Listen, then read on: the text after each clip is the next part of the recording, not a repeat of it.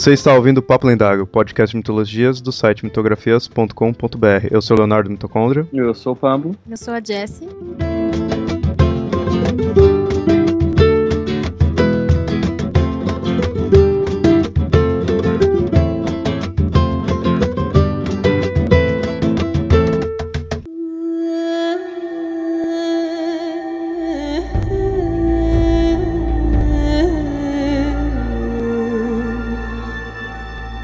8 de março, Dia Internacional da Mulher. Mas por que precisamos de um dia para nos lembrar da importância da mulher? Se em épocas antigas o feminino possuía uma força e importância praticamente divinas, mas que foi subjugado pelo patriarcal, tornando a mulher esquecida a ponto de ter apenas um dia para ter seu valor lembrado. Nesse episódio do Papo Lendário, vamos mostrar as origens e forças desse feminino esquecido, reprimido e sombrio.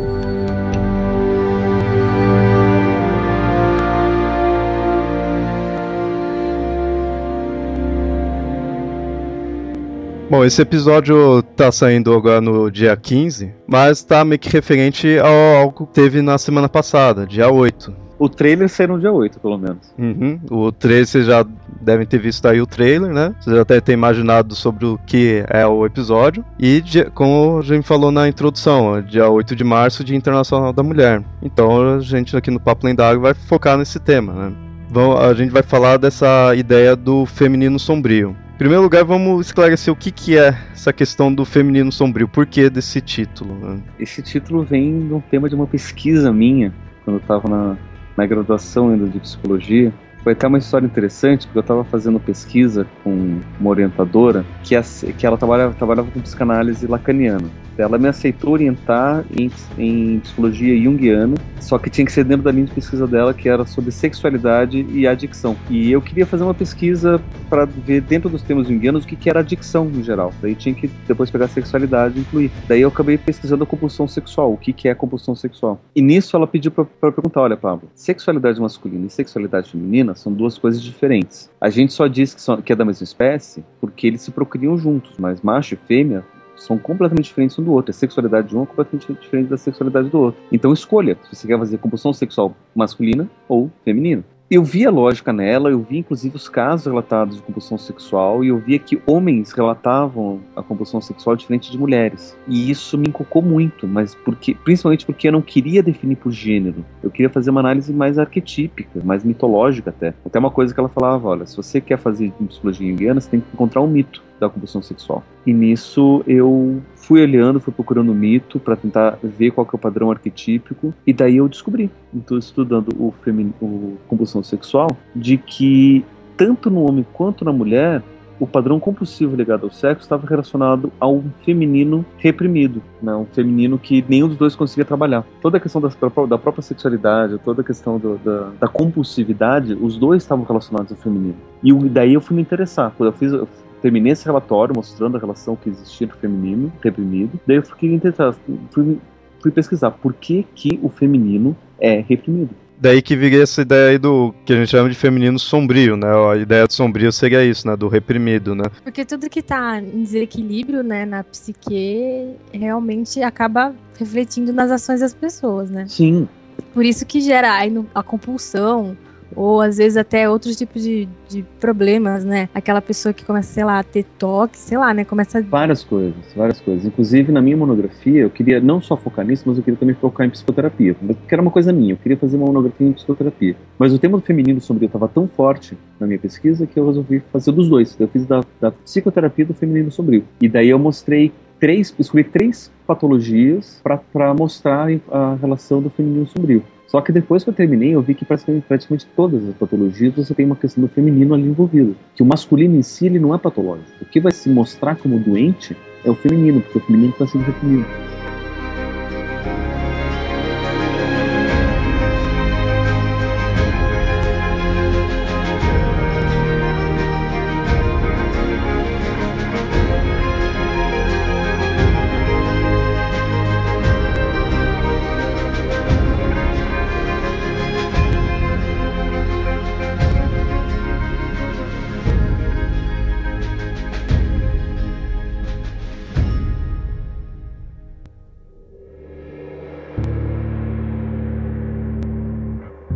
Fique claro assim pro ouvinte que a gente tá falando a questão do feminino sombrio, para ele não pensar que a ideia assim de, tipo, feminino na mitologia de forma ruim, assim, né? Tipo, as deusas, as bruxas, né? As coisas ruins, assim, é sombrio pelo fato de ser reprimido. Apesar de que se a gente for fazer uma análise, a gente pode chegar em certas ligações com essas ideias, né? Não, sempre tem. Uma, uma, só vou jogar uma ideia aqui básica. A gente tem várias bruxas. E bruxos, cadê? É porque sempre acaba, né, manifestando às vezes na fantasia, né, as coisas é? que vão surgindo na, na, no nosso subconsciente, no inconsciente. Aí eles, a sucubus, por exemplo, que está muito relacionada à sexualidade também, Sim. é uma forma demoníaca da sexualidade feminina, então. Sim. Só que a apesar, de que, apesar de que existem incubos também Sim, no caso. Que né? é uma representação masculina, né? Mas você vê muito mais ouvir muito falar mais. de sucubus do que Com de certeza. Cubos, né? Há muitos anos antes eu não sabia que existia essa ideia de incubos. Eu fui descobrir depois que eu pesquisei mesmo. Eles só existem porque, sei lá, eles são filhos da Lilith, né? Porque senão.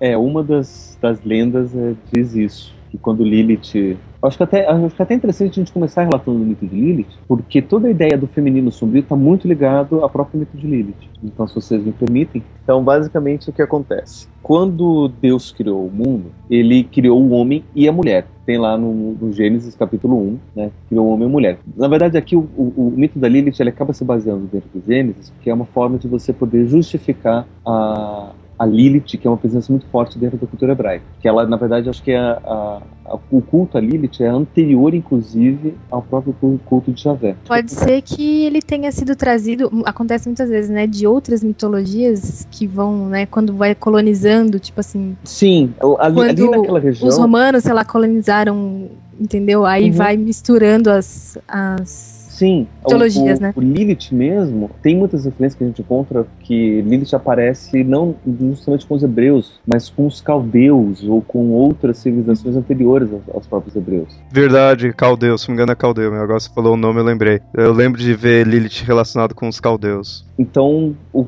o que mostra até uma certa ancestralidade até. E como os hebreus em si, como um povo, eles tem uma relação forte, inclusive com os caldeus e com esses outros povos, né, é, pode ser uma, uma herança dessa, dessa mudança cultural e tal. Mas Lilith ainda permanece até hoje dentro da, da mitologia hebraica como uma presença muito forte. A justificativa que eles colocam do mito é justamente essa. No capítulo 1, Deus criou o homem e a mulher iguais. No capítulo 2, tem o homem sem mulher, depois Deus cria a mulher. Então eles dizem que no, no Gênesis capítulo 1, de, é, conta a criação de Adão e Lilith. E no Gênesis capítulo 2, de Adão e Eva. Aliás, Adão já está criado, conta a história de Eva. Lilith teria sido criada junto com Adão também dos, da terra, mas enquanto Adão foi criado do barro, Lilith teria sido criado do sedimento das plantas e dos animais, ou seja, do material orgânico em decomposição. Não me pergunte como que vai ter material orgânico em decomposição depois de só um ou dois dias de criação, mas supostamente Lilith foi criada... A outra foi feita de uma costela, né? Pois é.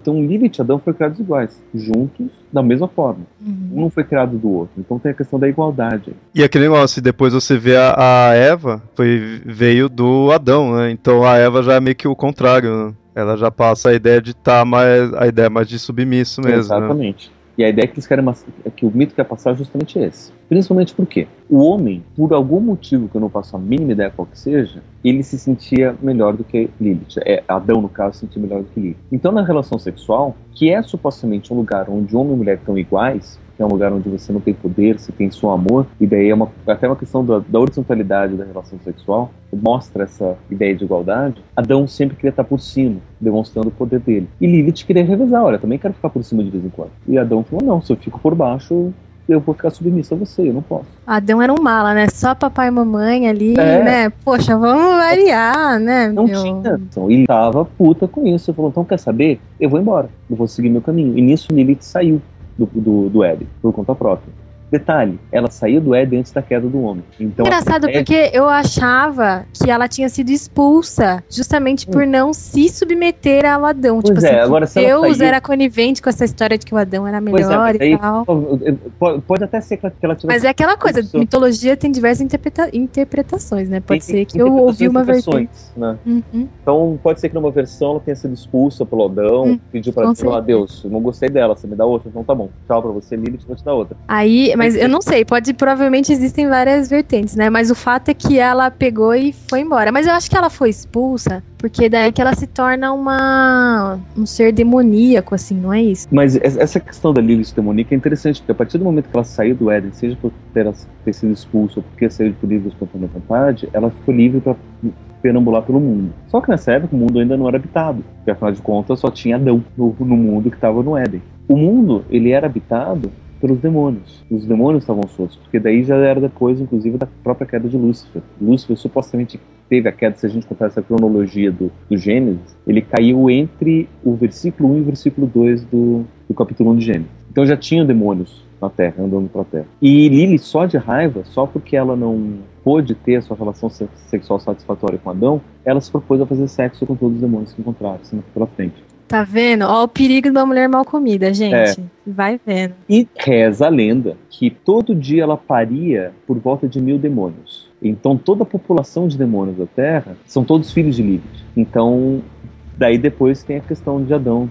É interessante que você vê que mesmo tendo essa questão de transformar a feminina em, em, algo ruim, ela manteve essa ideia de mãe, né? Uma ideia antiga da referente ao feminino, né? É como ter, tipo, deusas mães, tudo. E aí Lilith mesmo, transformada, tipo, num demônio, ela continuou sendo a, a imagem de mãe também. Só que foi, no caso, mãe dos demônios, né? É, é, Lilith conseguiu fazer isso, ela conseguiu manter tudo isso. E, inclusive, diz uma lenda que a serpente do, do paraíso não era luz, e sim Lilith. Existem algumas imagens, inclusive, antigas, que mostram uma serpente feminina, meio mulher, meio serpente, tentando Eva. Então ela ainda tava meio recalcada. Com... Tava, ela tava querendo. É nada, não, vocês não manjam nada. A Eva tava lá, né, naquela situação, né, submissa e tal. Aí a Elise falou: Menina, você não sabe. O que, que você tá perdendo, entendeu? E aí ela foi lá e falou assim: Ó, deixa de ser tonta, entendeu? Foi, foi essa a lógica. Então, a ideia é essa, né? Alguns dizem que foi Lúcifer, outros dizem que a serpente é Lilith. Tanto que a serpente não, não é dado nome nenhum, não diz quem que foi. Uhum. Aí só que assim, se a gente for ver que a serpente tem toda a ideia também do feminino, ser ligado à terra. Uhum. E tem é. a coisa da curiosidade também, né? Porque a Pandora representava um pouquinho essa curiosidade que levou a, a soltar todos os males do mundo. E aí a Eva também, ao comer a maçã, também é, meio que, tipo, expulsou eles do paraíso. Então a curiosidade feminina, nos dois mitos, é, levando a uma catástrofe, assim, entre aspas. E, inclusive, os dois mitos mostram como a origem do mal no mundo está ligada à presença da mulher. mulher. A mulher é a culpa do mal que tem no mundo. A mulher é a culpa do mal que tem no mundo. Quando fui pesquisando isso daí, eu não tinha me tocado na sutileza, que é a seguinte: é, por que que você tem nesses mitos uma responsabilidade do mal na mulher? Porque, na verdade, o que, se, o que esses mitos estão contando é toda uma construção de uma sociedade baseada no patriarcado, baseada no machismo. Por quê? Porque antes você tinha uma sociedade baseada em valores matriarcais, valores que não têm nada a ver com feminismo, né? já, já coloca aqui esse, esse ponto, que não tem nada a ver com o oposto de machismo, sim tem a ver com valores ligados à, à igualdade, ligados a prazer, ligados ao corpo, ligados a coisas que hoje em dia a gente, a gente já perdeu. E daí o que acontece? Você tem nisso, você não tem necessidade de guerra, você não tem necessidade de batalha, porque uma, a conquista e a posse não são valores do matriarcado. Daí chega o patriarcado, você tem algumas tribos que têm isso como valor, vão lutar contra tribos matriarcais, essas tribos vão perder e o patriarcado vai consequentemente vencer. Só que para isso eu, eu tenho que construir uma justificativa para dizer por que, que aquela mitologia matriarcal não serve mais. E daí eu crio uma justificativa mitológica dizendo que o que existia de matriarcado hoje já é visto como ou demoníaco ou como fonte do mal. Você lembra que eu falava lá que Adão e Lilith foram criados iguais. E ambos tinham os mesmos direitos, eles tinham o mesmo livro. Esse é um dos valores do matriarcado. Ninguém é melhor que ninguém, não existe hierarquia, não existe poder. Então, um dos argumentos, por exemplo, tem muito arqueólogo que, de, que discute, diz que matriarcado nunca existiu. Por quê? Porque eles não conseguem encontrar nenhuma civilização onde a mulher tenha sido mais importante que o homem. Né? Só que isso daí é uma visão errada do matriarcado. Né? Porque você colocar a importância de um gênero sobre o outro é um, um valor patriarcal não matriarcal. Quem ou não, você falar matriarcal patriarcado é comum de você imaginar que a pessoa pense assim, que eu, já que o patriarcado vai ser a ideia do masculino sobre o feminino, é comum que a pessoa que ouça matriarcado imagine que seja o extremo oposto, né? Mas não, não seria, né? Cada um teria a sua importância em, seu, tipo, em seus cargos, assim, né? Na verdade, dentro do matriarcado, você tem valores diferentes. Você tem uma, uma valorização muito maior da mulher, porque você reconhece a importância da mulher. Ah, toda essa origem está muito ligado à própria noção de, da origem da vida. Se você detém o mistério da vida, você sabe de onde vem a vida, você tem todo o poder. E antes de você ter qualquer conhecimento, a vida vem de onde? Vem da mulher. É, uma vez, não sei aonde eu ouvi isso, não sei quando, eu lembro que eu tinha ouvido, é, ouvido falar da teoria assim que o mundo começou a ter essa coisa patriarcal quando o homem descobriu que o quando o ser humano, né, descobriu que o homem era responsável também para ter filhos, que é necessário ter o homem para ter filho, que antigamente se achava só que vinha da mulher, porque você via a mulher que engravidava e da mulher que vinha a criança, então ela é responsável por isso. Quando ele descobriu que ele também era necessário para ter filho, aí que ele começou a, a nascer a ideia do patriarcal, né? A, a lógica mais ou menos é essa. O patriarcado foram várias coisas que aconteceram juntos, né? Essa foi uma delas. Eu acho que também tem a coisa de quanto o matriarcado existiu muito durante um período que o ser humano atendia necessidades mais básicas, assim, né? E é, sim, se bem que existe matriarcado em outras regiões o, do. Sim, do... mas a, a, a, grande questão é que nessa época não, existe, não existia história. Então a gente não tem é. registro dessa época. Então uhum. a gente uhum. não sabe muito bem o que aconteceu. O que é que a, gente... a partir do homem começa a ficar cada vez mais racional, uhum. o patriarcado vai se tornando mais é, relevante, assim, né? Uhum. Mais importante. E daí todos os valores que a gente recebe, que é baseado na escrita, baseado na história, baseado na, na narrativa, são todos com influências patriarcais. É, porque você pega as civilizações que eram. tinha mais questão matriarcal, não tinha muito essa questão de escrita, né? Celtas é um que passa bem essa ideia de matriarcal. Lá eles dão. eles mostram o valor do feminino, né? E é e interessante que é assim, você desavisado que não conhece muito de mitologia, vai ver Celta, vai achar como uma coisa bem primitiva. Quase tipo da época das cavernas, assim, e tudo, né? Porque não tinha escrita, não tinha um monte de coisa assim. E era mais tribal. Só que eles davam valor pro feminino, né? E daí o que acontece? Nessa época, no primitivo, na pré-história, e inclusive nas próprias culturas, nas culturas mais matriarcais como a celta, você tem uma sexualidade vivida livremente. Né? O sexo era feito porque era bom. O prazer era visto como uma coisa boa. Se eu sinto prazer, é bom, logo eu vou fazer. Né? Essa questão de que o sexo tem que ser guardado, o sexo tem que ser não sei o que, é uma, uma visão patriarcal. Por quê? Enquanto o sexo é livre, você tem homens transando com homens, mulheres transando com mulheres, homens transando com mulheres e mulheres tendo filhos. Então o sexo ele não é uma loja, um, um fator para se pensar na origem da vida. Porque tá todo mundo fazendo sexo. Criança, adulto, velho, homem, mulher, tanto faz, tá todo mundo fazendo sexo. Então é que nem você dizer, não, para você ter filhos tem que tomar água. Mas como é que você sabe se todo mundo toma água? Né? Eles não conseguiram, não, não tava na cabeça isolar a presença do sexo para você poder ter filhos. Simplesmente mulheres engravidavam e tinham filhos. Então todo o mistério da vida estava em torno do mulher. Não é à toa que as, as grandes deusas mães estão né, muito relacionadas à terra, estão muito relacionadas às plantas, à agronomia. Mais uma vez demonstra aquela coisa do, do instintivo, né, do feminino, do e, e, do masculino que é racional, que são as coisas que são fabricadas, que o homem, as armas que o homem constrói e uhum. tal. Bem, bem lembrado. Né? E é engraçado que nessa mesma época você tem todo uma, um desenvolvimento de uma mitologia muito interessante. Dizem os arqueólogos e antropólogos que os neandertais já tinham uma certa religiosidade, porque encontraram é, é, túmulos neandertais. Então, se você tem um ritual para enterrar alguém, é porque você tem alguma certa religião vai acreditar numa vida após a morte. Né? A lógica de hoje em dia é essa. Mas se você se colocar no pensamento daquela época, eu não sei se eles estavam pensando em uma vida após a morte, mas sim um retorno ao útero materno. Quem era enterrado era colocado em posição fetal, muitas vezes dentro de vasos, ou simplesmente enterrado em posição fetal. E se você era enterrado, você estava sendo devolvido para o útero da terra, da, da grande mãe terra. Eu lembro que no o Campbell ele cita isso daí, naquele, no livro dele que ele tem de mitologia primitiva, ele mostra isso daí, que a ideia de você enterrar muitas vezes pode ter começado com isso daí, de você voltar para deusa mãe, né, que seria a deusa terra. Aí vem a imagem da deusa feminina e tipo deusa mãe como tanto como criadora como destruidora. A mais famosa de todas é aquela indiana, né? A Kali. Isso. Que é aqui. Da morte. Eu gosto muito de todas essas mitologias cíclicas, assim, né? Uhum. Que é, existe um início e um fim, que é o início e é o fim, e aí vai. Eu, Recomeça, né? E aí eu lembro que aí mostra que aquele negócio, você veio do ventre e aí depois você vai voltar, né, pro ventre. Por isso que ela também teria essa ideia de destruição, né? Inclusive, essa ideia cíclica que já se tocou é uma ideia matriarcal também, porque o patriarcado ele é linear. É, pode ver que a cristã, que é uma das principais que são patriarcado, é Uhum. vida e morte e acabou, entendeu? O máximo é um retorno depois. É, e É, assim, não e tem. é céu e inferno e, tipo, pronto, Acabou. você só teve uma chance de se resolver. De- Uhum. Aí, de- depois que você fez, você vai ter que aguentar as consequências pra sempre. Uhum. É mais sem graça, assim, é uma coisa assim, mas é. Mas é novamente o racional, né, do homem que é linear e o instintivo do- da mulher que é cíclico, né, que é Sim. coisa da natureza, de- que existe a primavera, o inverno, o verão, As E aí estações, a Uhum. maré. exato, a lua, Uhum. E inclusive essa questão da lua é um outro imagem muito forte do feminino, da época. Porque você imagina, você é um homem pré-histórico, né? E aí você, tipo, você sabe que você tem que comer e fazer suas necessidades físicas, e aí tem essa mulher, e aí a bicha sangra uma vez por mês e não morre. é.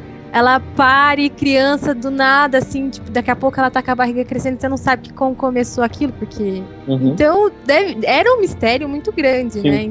Com certeza, por isso que era com certeza idolatrado, né? Pra, eles percebiam que era um ser diferente, que ela fazia coisas que eles não faziam, por isso provavelmente é, tinha essa relação. Os, E como arqueólogos, ela tinha o poder de dar vida, né? E eles Sim. não sabiam. os arqueólogos encontraram figuras primitivas que têm o nome genérico de Vênus. Qualquer imagenzinha feminina que eles encontram é uma Vênus. Então eles têm algumas Vênus foram encontradas que elas têm alguns sinais típicos de feminilidade, como angas largas, seios grandes, que são características muito próprias da maternidade, né? que são as imagens que eles vinham representando é, a mulher. Né? E tinham algumas imagens femininas que eram encontradas em túmulos e, e junto a corpos, que eles chamavam da dama branca, ou a deusa branca, ou a deusa da morte, que era que uma imagem... novamente remete, remete àquilo que você falou, né? De ser devolvido ao Sim, útero, né? Só que daí um, um detalhe nisso daí é que é o seguinte, era uma, uma imagem branca, estava enterrado junto, de um,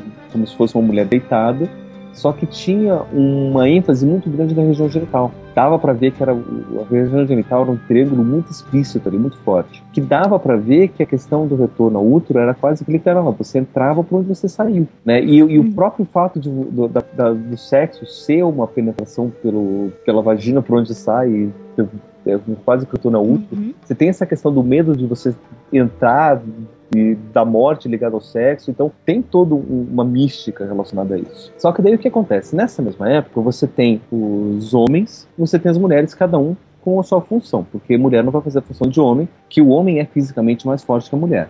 E Uhum. mulher tem todo aquele fato, o fato de que está grávida, tem que ter filho e, e sangra e enfim, tem uma série de coisas que impede de fazer funções tipicamente masculinas. Então, a organização social dessa época era feita assim: as mulheres elas ficavam em casa, cuidando da casa, cuidavam da- das plantações, cuidavam dos filhos, cuidavam da organização política, enquanto os homens eles saíam, caçavam, pegavam comida e, inclusive, eram eles que faziam os rituais dentro das cavernas. Porque a caverna era vista como se fosse a grande vagina, o útero, a entrada do útero da, da, da grande mãe terra. Então, os desenhos nas cavernas eram desenhos feitos pelos homens como maneiras rituais de você estar recelebrando essa união com a grande mãe. É interessante isso daí que você vê que essa questão que você falou que a mulher ficava, tipo, na caverna, né? Ficava em casa e o homem que saía. E só que isso daí não era uma coisa, tipo, machista de se, de se ver. E Não, era muito atualmente. prático, Era né? prático, né? Só que, tipo, atualmente, você for ver ah, que na nossa sociedade, mesmo tentando não mais parecer como machista, aí tenta mostrar essa ideia, não, a mulher que só fica em tipo, a dona de casa, é uma visão, tipo, machista, assim, tudo, né? Então você vê que continua com a ideia, assim, da mulher em casa e o homem sair. Só que a gente tornou essa imagem algo machista e antigamente era assim, só que antigamente era por necessidade é, fisiológicas, digamos assim, né? A mulher tava sempre grávida, tava cuidando da criança, né? Tava amamentando, tava enquanto o homem ele podia fazer isso, ele tinha condição física para fazer isso. É que assim, é que como não há mais necessidade do homem sair para caçar, por exemplo, entendeu? Hoje em dia também não faz sentido. Também naquela época, né, assim, é, provavelmente elas tinham um filho atrás do outro, né? Uhum. Hoje em dia, quem tem casal tem um, dois filhos no máximo e tal, né? E Isso olha quando, lá. isso quando a mulher quer ter filho. Exato. ter Uhum. filho. E acontece o oposto também na nossa sociedade, né? É, é meio raro e ainda é meio assim, as, as pessoas não gostam, olham meio torto, mas existem homens que ficam em casa cuidando dos, dos filhos e as esposas saem pra trabalhar, porque quando elas meu tiveram um sonho- filho, quando elas tiveram um filho, sei lá, o salário dela era maior do que o marido, então era mais vantagem ela continuar trabalhando. Uhum. Existem, tipo, O meu sonho era casar assim. eu ficava em casa, cuidava dos filhos? Não tem problema nenhum. É, mas não vai dar. Eu sou professor, então eu tenho que ir até a faculdade. É, tá, já era. Não dá muito certo. futuramente, quem sabe, né? Não, Chega uma A hora- minha, minha noiva, ela disse Não. que ela quer ficar em casa cuidando dos filhos e eu que vou trabalhar porque eu ganho mais do que ela. então- Ah, então não deu, Pablo. Não deu.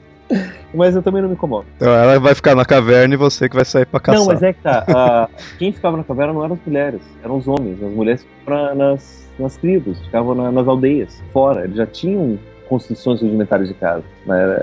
Essa, questão de que eles moravam dentro de cavernas é uma visão meio antiquada. Porque eles, a partir do momento que você já tem um, certo domínio da agricultura, um certo domínio da pesca, você quer ficar onde? Perto da, da fonte de, de alimento. Até da coleta, né? De repente, Sim. você não consegue plantar, mas consegue coletar, né? Você quer ficar perto de onde tem as, as, as árvores de frutos e tudo mais. né? Então você vai construir suas tribos. Os homens aqui, quando saem para caçar, eles têm que se esconder em algum lugar. Eles se escondem dentro das cavernas e lá eles fazem os rituais. Então eram os homens que faziam todos os rituais de quê? De, para tentar fertilizar a terra. E daí que começou toda uma mitologia de que o homem tinha um, um papel importante de cuidador da, da mulher, para que a mulher tenha as garantias de ter a vida. né? Ele- o homem que garantia a fertilidade da mulher. Por isso que você vê que é aquele negócio é o matriarcal, mas não tira o- a importância do homem, né? O homem é importante ali. Cada um tem o seu papel, né? Tanto que quando você vê toda, toda religião matriarcal, que você tem uma figura de uma deusa, por mais que ela seja a mais importante do panteão, toda deusa vem acompanhada de um consorte, de um... Isso é, eu lembro disso muito forte quando eu li As Brumas de Avalon e tinha, teve todo aquele ritual das, das fogueiras de Beltane e tal, né? Que era tipo a celebração da deusa e tal. E tinha um- uma parte em que o cônjuge dela tinha que sair e caçar e retornar com o sangue do- da caça, né? Pintado com o sangue da caça pra acontecer o acasalamento. Então, tipo, ambas, as- em- embora ela fosse a, a idolatrada que ficava esperando ele retornar e ser digno, né, de, dela recebê-lo, é, os dois tinham um papel importante, né, na, na- no mito que era reencenado, né, Sim. na celebração das fogueiras. E isso é muito importante dentro da, da- do matriarcado, né? Essa, o, o reconhecimento do valor do- dos dois lados. É, tem, você vê na, na mitologia celta que mostra bem essa questão, tem a deusa, né, que às vezes chama ela de Dana, e tem o Cernunnos, que é o. seria tipo o mais próximo de um deus pai, assim, né? Que seria o, o que fica com ela, né? Mas eles dão toda a importância dela, mas mostra também que é necessário ter o deus, né? Ó, e, e olha só o que é interessante. Esse Cernunnos é o como se fosse a imagem mais marcante do consorte da deusa. Porque todas as outras grandes religiões, o consorte sempre vai ser muito parecido. Nas próprias Brumas de Avalon, o homem, quando ele sai, ele volta não só manchado de sangue da vítima, mas parece vestido pelas peles e partes da vítima. Né? Com a cabeça, Com né, a cabeça, também, né? E, É, e- do, e- da caça. e que animal era esse? Era um gamo, um desses veados galhados. Então o chifre é muito importante, que o chifre mostra também sinal de fertilidade. Nos animais, quanto maior o chifre, maior é o sinal de força, de vigor e de fertilidade. Atualmente já quer ver que o contrário. É, é, Como se distorcem as coisas, né? é. Mas isso, mas isso no Brasil. Ó, mas faz sentido, hein? Faz sentido, hein? O Arthur já era chifrudo desde aquela época, olha só. Aham. Desde as fogueiras de Beltane, coitado. Era o destino do bofe. Mas assim, no, no- em inglês, você tem a ideia do chifre ligado ao tesão. O horny, alguém que é chifrudo em inglês, É verdade. alguém que era- tem muito tesão. Nossa, minha cabeça explodiu agora. Eu nunca tinha pensado nisso. Gente, agora tudo faz sentido. O inglês, que é uma linguagem muito mais pagã do que o português, que é uma linguagem mais latina, mais, mais cristã, o inglês ainda, ainda retém essa, essa ligação do chifre com a sexualidade. Nossa, você nunca mais ouviu essa palavra da mesma maneira. o, o português que está relacionado a isso, ele vai, ele vai menosprezar o chifre, quanto o inglês não. E daí é interessante o seguinte, porque a imagem do Deus, que era o Deus da fertilidade, foi ele que acabou inspirando a imagem do diabo ele foi uma das coisas que, junto com o feminino, acabou se tornando, tendo a imagem maléfica, né, mais pra frente. Então, assim, como, como você não vai colocar uma diaba, porque você vai estar tá dando uma importância pra mulher, você vai dizer que mulher não tem importância nenhuma mesmo. Inclusive, quem é o deus do mal... Ela não consegue nem ser rival, né, assim. É, não consegue nem rivalizar, porque quem vai rivalizar com Deus é o diabo, e o diabo vai ser o consórcio da Deus.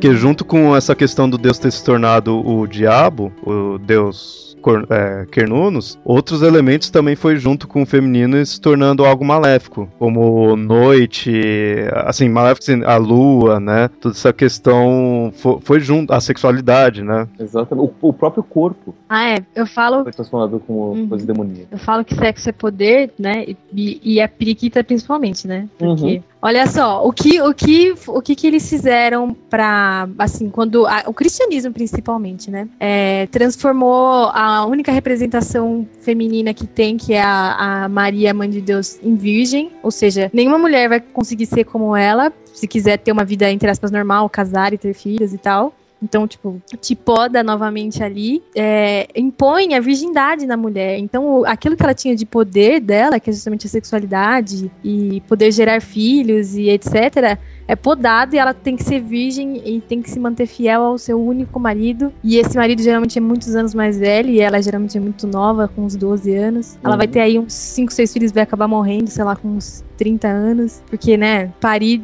acaba com o corpo, né, gente? Uhum. Então, é, é mais uma vez mostrando que como, como que eles fizeram para passar o poder à mão do homem é justamente tirar o poder da mulher que tá nessa sexualidade. Uhum. E aí Porque... casa de novo com a sua ideia, com, com o que você descobriu no seu trabalho. Os distúrbios sexuais geralmente estão relacionados ao feminino reprimido, né? Sim, e, e, é engraçado porque a questão do poder é uma questão masculina. O feminino não, não, não busca poder, o uhum. feminino busca relação. É aquela coisa de juntar, né? De ter do, os dois serem necessários. Então, né? assim, se você tá junto, os dois são importantes, por que, que um queria ser melhor do que o outro? É uma dualidade, tipo, unida, enquanto que com o patriarcal ficou a dualidade maniqueísta. Né? Maniqueísta separada. E daí o que acontece? Como o patriarcal quer ter poder, ele tem que falar que aquilo que é matriarcal é errado. E aí entra a questão da lógica do, do, do maniqueísmo. Né? Porque assim, eu pego tudo aquilo que é matriarcal e digo que é ruim.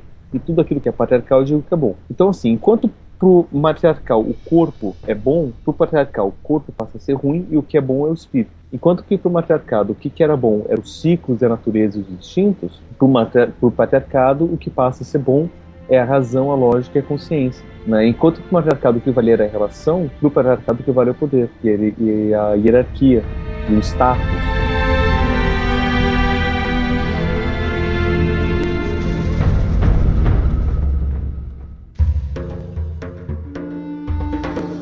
É interessante que, que nem a gente fala assim, ah, o cristianismo fez isso, o cristianismo começou a transformar assim, mas se você pegar em mitologias até anteriores, você já encontra coisa assim, Sim, né? O grego. É que é, as religiões, é, eu acho as religiões monoteístas têm mais forte isso, né? O judaísmo também e tal. Quando existia o, as religiões politeístas, era mais fácil disso ser diluído. Então, o Zeus ainda era poderoso, o Bambambam, bam, bam, mas existiam todas as outras deuses que representavam diferentes arquétipos da feminilidade, né? Mas já, já começava a denegrir a imagem feminina, Mas... com a Pandora. E todas as deusas, assim, são super ciumentas, principalmente a. Era. A cônjuge, isso, a cônjuge de Zeus. E aí, tipo, as que são mais racionais, tipo Artemis e a Diana, são mais femininas e são virgens, entendeu? Uhum. E aí as que são é, mais lascivas, como a Afrodite, são mal, é, maléficas no sentido de que elas manipulam os uhum. homens através do sexo, etc, uhum. etc. Exatamente. Então, mas, mas é uma fase de transição, né? Tipo assim, começa a ser vi mal visto até chegar no, nas monoteístas que impõem mais fortemente isso, assim. Uhum. Como... É, porque você vê que nos gregos, na época mais primordial, tem a deusa Gaia, que seria como uma deusa mãe, só que mais pra frente vem Zeus, que aí você já não tem, nessa época, você, apesar de ter Hera, você não vê tanto quanto como Deus, assim, você vê como deusa mãe, mas o mais importante é o Deus pai, né, que seria antes o... disso, já uhum. teve já teve Cronos e antes disso teve Urano. Que olha só, quando tem tem um, um mito de criação que diz que o mundo foi criado a partir de um ovo, e o ovo foi quebrado em dois, a partir de baixo foi situação da Terra, a parte de cima foi a situação do céu. Ou seja, Gaia e Urano nasceram juntos. Esse mito de criação é um mito de reflexo matriarcal. Existe um outro mito de criação que diz que primeiro foi criado Gaia e de Gaia nasceu Urano. Então esse já reflete um pouco o mito patriarcal. Porque mesmo assim Urano se sobrepôs a Gaia e ficou por cima. E ele passou a dominar Gaia mesmo Gaia sendo a mãe, mas ela pariu o homem e o homem que vai dominar. Ela serviu só como parideira. Até na mitologia do Cronos, né? O Cronos domina a Gaia e ele tem vários filhos, ele devora os filhos e quem vai conseguir entre aspas libertar, né, os filhos e libertar do mal que é o Cronos é um homem que é Zeus, que é, é o Deus. filho dela. E é interessante porque é, Gaia quer que Zeus libere só que com a condição de que todos os filhos fiquem liberados. Só que Zeus prende de tanto Tártaro. E hum. Gaia ainda assim não gosta da, do, do, resultado, porque Zeus acaba fazendo do jeito dele que se foda a, o desígnio da, da grande mãe. Eu tava vendo, tipo, que nem Zeus, ele seria literalmente o deus pai, porque na versão latina, que seria Júpiter, o nome dele, Júpiter, significa deus pai, que vem, né, vem de Daios Pater, né, que vira Júpiter, né, até chegar a Júpiter, né. Então ele é literalmente o deus pai. Mas você tem essa questão já vindo desde antes, desde Urano. Em grego, você tem vários nomes para o homem. Você tem o andros, que é o homem mais ligado ao aspecto biológico, masculino. Né? Você tem o antropos, que é o homem na sua figura é, cultural, né? como se fosse o papel do homem na sociedade, enquanto que na mulher você só tem um nome. Por exemplo, o andros ele está muito relacionado ao nome andros, está tá, tá mais relacionado ao biológico. O antropos, a palavra antropos significa aquele que olha para o céu, que vem de antro e tropos, anti e tropos, né?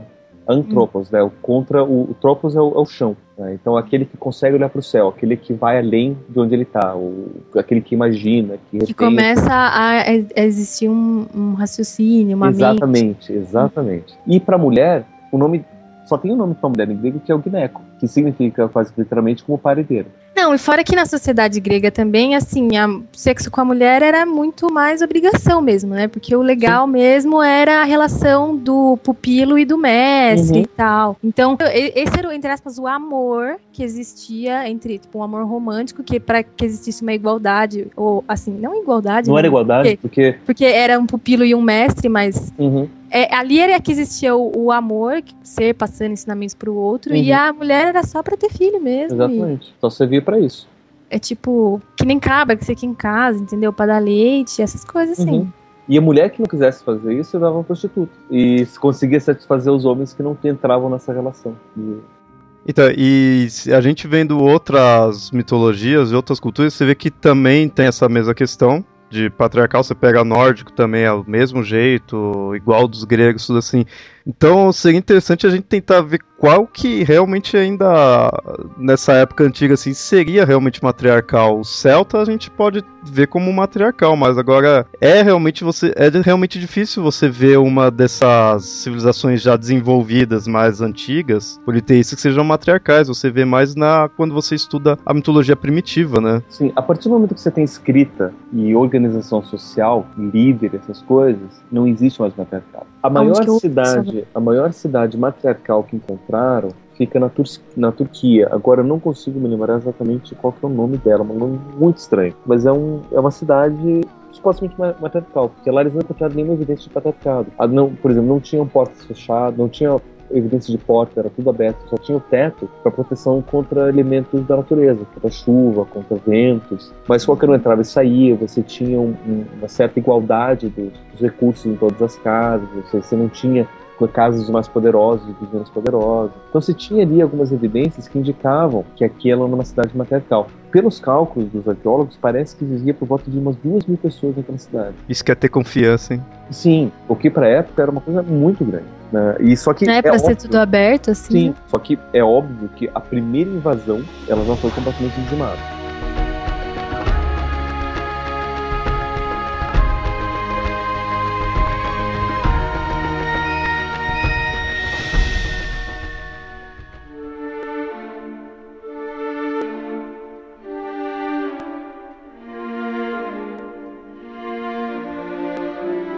Então, que que nem a gente tá mostrando aí coisa do patriarcal, a gente acaba mostrando o patriarcal como imagem. A gente agora tá mostrando o patriarcal como imagem ruim, assim, questão de ter deixado o feminino reprimido nessa questão. Uhum. Mas é ruim. Então, não, não, não. Mas assim, que nem. O, agora vou ser um pouco advogado do diabo, assim. O patriarcado, que nem a gente tava mostrando, ele trouxe, ele acaba trazendo essa ideia de razão do mundo material, né? Enquanto o feminino era o contrário, aquela coisa mais natural, né? Mas, querendo ou não, o mundo foi evoluindo, assim, atualmente a gente está mais avançado do que antes em questão de medicina, conhecimento, coisa assim, que acabou vindo com a razão. Isso daí, não posso tirar uma vantagem disso daí, tipo, um lado bom do patriarcal ou... Assim, a minha opinião, a minha opinião é assim, que não quero soar assim, a era de aquário, riponga nem nada, mas eu acho que assim, como é cíclico, né, tudo é cíclico, é, existem ciclos de evolução também, então... No período pré-histórico, o homem precisava desse contato com a terra, precisava disso, da, dos instintos e da, da intuição e sabe, disso tudo. Aí começou a entrar numa fase em que esse ciclo se encerra e começa a entrar um outro ciclo no qual é necessário a razão para que ele possa evoluir e desenvolver cidades e sociedades, etc, etc. Eu acho que agora, com principalmente com assim com a busca das pessoas cada vez mais pela igualdade, não que seja um mundo perfeito em que todo mundo é livre ainda não, né? Porque existe ainda mutilação é, feminina na, na África, no, no Egito, é, as religiões muçulmanas ainda são muito rígidas, etc. As religiões, né, a religião muçulmana. Começa, eu acredito, agora, entrar esse ciclo onde, é, como a gente tem um domínio muito maior do meio ambiente, a gente pode cada vez mais ter um pé de igualdade que nunca antes podia ser atingido entre os dois. Então, aquela coisa de que o homem pode ficar em casa, a mulher sair se ela quiser, aí vira uma decisão do casal realmente, entendeu? Aí, só que o que a gente precisa resgatar aquilo que era feminino, entendeu? Então, tudo isso que estava sombrio, que estava oculto, precisa ser trazido à tona de novo para que possa existir o yin e o yang, sabe, o uhum. positivo e o negativo, para que isso exista em conjunto novamente, entendeu? Posso tentar explodir a cabeça de vocês de novo? Vai, vai lá. o Mitocôndria trouxe uma questão interessante que o, o, matriarcado ele tem um domínio sobre a matéria. Aliás, desculpa, o patriarcado tem um domínio sobre a matéria. Que a nossa ciência é extremamente patriarcal e, e, ela tem como objetivo o domínio da matéria. Só que o objetivo do patriarcado não é o domínio sobre a matéria, é o domínio sobre a razão, não da matéria. Tanto que, durante muito mais tempo na história da ciência, todo o conhecimento não estava voltado para conhecer a matéria, estava voltado para conhecer a razão.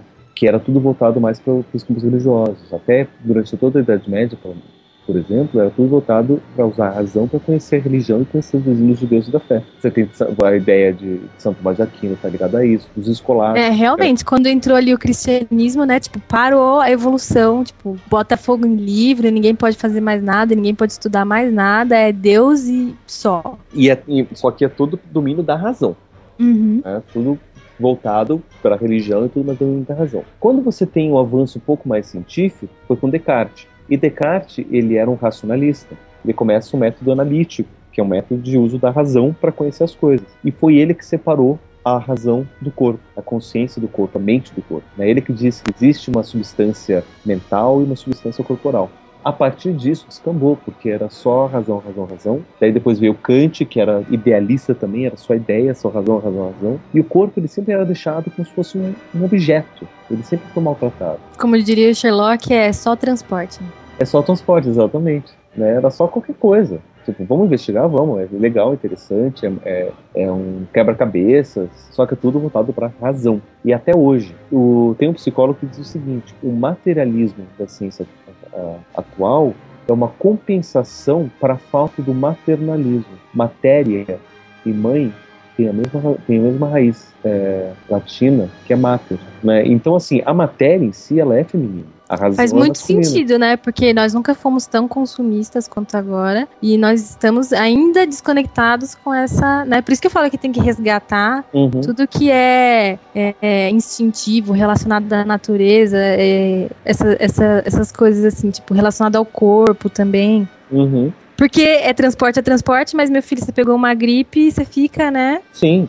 Acabado, mas né? É, não, não, é, não é só transporte. Né? Na uhum. prática não é só transporte, ali é, é, tudo. E enquanto a gente tem essa questão de separação mente-corpo, vai continuar pensando que o corpo é, é o cérebro e o cérebro que vai criar a mente, e daí você acaba tentando criar qualquer tipo de lógica para entrar e ter divisão e separação e você não entender a questão da unidade de tudo. Que aí você vai ter aquela questão, o corpo estaria sendo reprimido, né? Você vai estar tá dando atenção só para um lado, vai ser aquela dualidade do patriarcal, que um é bom, outro é ruim, né? E daí chegam os ateus materialistas e falam o seguinte: tá, eu posso, eu não acredito em Deus, eu não acredito no espírito, não acredito em nada sobrenatural, para mim é só matéria. Uhum. Mas você ainda vai fazer isso baseado na razão. Isso seria uma coisa boa ou coisa ruim? Isso é uma coisa ruim. Eu acho ruim também porque é desequilibrado, entendeu? Exatamente. É só um aspecto. Porque toda toda psique, assim, eu, eu li pouquinho de Jung, mas toda psique tem a ânima e o a, ou eu não sei qual é, é ânima e, e ânimos, entendeu? Sim tanto feminino quanto masculino. Os dois têm que estar em equilíbrio. Se não existe, se é só a razão e não existe o místico, que seria o feminino, uhum. há um desequilíbrio, entendeu? Exatamente. E é engraçado que mesmo esses ateus materialistas, eles, por exemplo, os marxistas, eles são ateus materialistas. Né? Inclusive, eles, existe uma mística por trás. Você pegar Isso que eu não gosto de comunista, tá vendo? não, mas é que tá, existe uma mística por trás. Só que eles não querem reconhecer. Eu, eu, eu, durante a minha época de faculdade, convivi muito com os marxistas, ou pseudo-marxistas, sei lá, pseudo-comunistas. Vermelhinho, eu chamo. É, esse, esse povo, né? só não Esse povo. Mas, assim, eles têm uma mística por trás. Você vê, eles veneram Marx, eles veneram a ideia do capital, eles veneram a ideia da dialética. Uma adoração à questão racional, né? Por exemplo, os marxistas, o materialismo história dialética é questionável. É um dogma de fé. Mas então, essa questão que você falou do, do ateísmo, do ateu materialista, que aí estaria só na parte da razão, como que teria para fazer, o que teria que fazer para não se tornar assim, que sem que ele deixe de ser ateu, né? Assim, ou a pessoa totalmente descrente de um Deus, de uma força assim, e que não seja a ponto de ser materialista. Qual seria esse tipo de crença? Qual... Cara, é, isso, isso, é meio complicado, porque eu, eu vou ser bem sincero com vocês. Eu costumo dizer que eu não acredito em nada. Eu sou um cético puro. Uhum. Porque, para mim, crença não tem valor. Eu dizer que eu acredito, deixo de acreditar, vai estar na mesma. É um achismo que não me diz nada. Ah, mas eu acredito nisso. Poxa, que bom pra você, cara. Eu. Você acreditar ou não acreditar, o mundo não vai mudar por causa disso. Uhum. Né? O que importa são as suas ações, aquilo que você faz, aquilo que você sabe, não aquilo que você acha, aquilo que você acredita. Então, para mim, acreditar ou não, não faz diferença nenhuma. Não, então, você poder dizer que qual crença que é melhor, ou como você vai construir isso, tem acreditar no seu sobrenatural, acreditar só na matéria, acreditar nisso, acreditar naquilo, isso, na verdade, isso é, é, é irrelevante baseado naquilo que você pode fazer ou basicamente baseado nas suas ações ou naquilo que você pode reconhecer. Que, por exemplo, mais que eu diga, não existe o sobrenatural, não existem espíritos, não sei o que, não acredito nisso. Tá, beleza. É uma coisa que você vai reconhecer a experiência humana ela está repleta de maravilhamento que você não precisa explicar. Tipo, você vê alguma coisa e fica maravilhado com aquilo, você não precisa ter explicação para aquilo, ótimo, só aceite o maravilhamento. Coisa do, do, do, sobrenatural é esse espanto que você tem diante do mundo, por exemplo. Né? Essa fato de você ver alguma coisa você não, não tem explicação para aquilo e você achar aquilo maravilhoso e aquilo realmente não precisar de explicação. Isso em si já basta para você poder reconhecer que a razão não é tudo e que a matéria não é tudo, porque o maravilhamento não está na matéria, o maravilhamento está no estado de ânimo, de espírito seu diante da matéria, diante do, do, da vida, né? Mas você acha que, que seria possível ter uma sociedade assim, em questão de que aí não vai, a sociedade vai ver tipo as coisas e não, e não eu imagino assim, não iria pesquisar, não iria atrás, né? Não sei. Eu acho que é um, ainda há um extremismo, assim, sabe? Ou você é um, um super crente que acredita em tudo, qualquer que seja a sua religião, ou assim, você é aquele que eles chamam de hipócrita, que tipo, que vai na igreja, mas hum, tipo, vai fazer aquilo como como um evento social e não como uma crença mesmo, etc. Uhum. Ou é, você é um ateu que, tipo, não um ateu necessariamente, mas uma pessoa que não acredita em nada, mas não só não acredita em nada, despreza tudo aquilo que, tipo, que as pessoas acreditam, entendeu? O que eu acho que as pessoas têm que ver é que a mitologia ou esse tipo de coisa, na verdade, são todos projeções das nossas próprias psiques, das nossas próprias internalizações, tipo, do, do que acontece dentro da nossa cabeça que a gente ainda não consegue racionalizar, entendeu? Então elas são projeções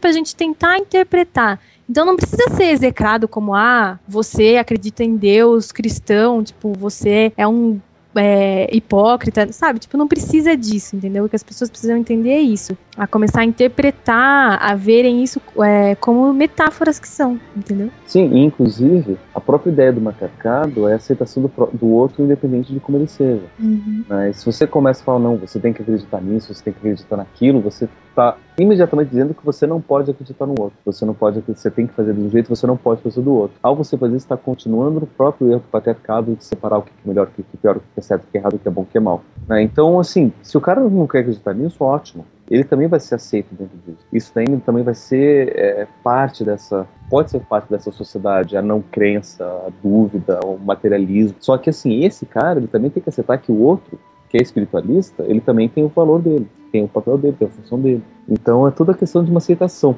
O que, inclusive, é muito semelhante às sociedades hippies, às sociedades alternativas da década de 60 e 70. E que, por sinal, lá o sexo era liberado. Era liberado. É toda uma tentativa de você recobrar é, esses valores matriarcais. E, inclusive, até uma curiosidade: quando eu estava pesquisando sexualidade, para até entender esse, essa dinâmica, eu comecei, eu estava olhando muito, de novo, eu comecei pesquisando a compulsão sexual. Então, eu estava tentando encontrar campos de onde esses compulsivos poderiam conviver. E um dos lugares que encontrei foram as casas de swing, que por incrível que pareça, os compulsivos não frequentam muito, porque casa de swing você tem que ir com acompanhado. Né? Uhum. Você não pode ir sozinho. O ideal pro compulsivo é ele não ter companheiro e vai sozinho e faz sexo com quem ele quiser, quantas vezes ele quiser.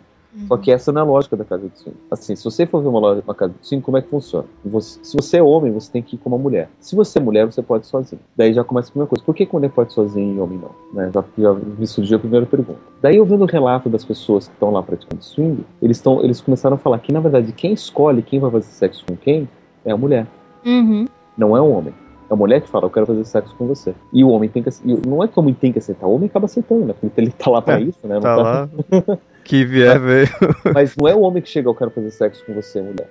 Não é a mulher que chega e fala, eu quero fazer sexo com você. E por incrível que pareça, quando vai, vai o casal e para fazer sexo com outras pessoas, com outros casais, aquele casal ele se fortalece. Não é aquela coisa de. Não tem ciúmes ali, tem confiança. E a própria sexualidade que é convivida junto com outras pessoas é uma sexualidade compartilhada e é um amor compartilhado, não é aquela coisa exclusivista. Né? E tudo isso é centrado em cima da figura da mulher. A mulher é que domina ali dentro, mas não é que é uma, do, uma dominância, assim, eu que mando, né? ela precisa do homem também, né?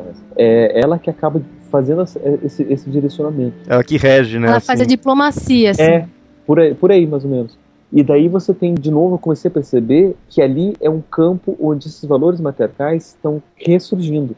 Mas de uma coisa, de uma forma completamente instintiva e natural. Porque assim, você deixou muitos homens, muitos homens, eu digo, humanos, para fazer sexo de uma forma livre, você já começa a perder valores patriarcais e valores matriarcais podem ressurgir naturalmente. Até é curioso perceber que no mundo animal é a mesma coisa. Todo mundo já deve saber que os animais mais próximos dos seres humanos são os chimpanzés. Só que poucas pessoas sabem que tem várias espécies de chimpanzés. Né? Eu vou chamar de chimpanzé mesmo, esse que a gente mais, que, que é o, o, mais conhecido. Só que tem uma outra espécie de chimpanzé chamada de bonobo, que eles a aparência física é muito parecida com a do chimpanzé normal que a gente conhece. Só que a organização social deles é completamente diferente. É, a gente pode dizer que os chimpanzés tradicionais eles são patriarcais e os, os bonobos são matriarcais. Nos chimpanzés, a sociedade do chimpanzé ela é muito violenta. Né? Tanto que se você vê os chimpanzés naturais, se você tem um grupo, um clã e um outro que chega perto, eles vão se bater até um matar o outro. Ah, é, eu vi documentários assim de tipo o, o macho alfa espancar, tipo, matar filhotinhos de macho, entendeu? Quando começa a ter muito. Sim, porque é, o, é, o, é o dele que tem que, tem que uhum. valer. E... Exato. É, se é macho de outro.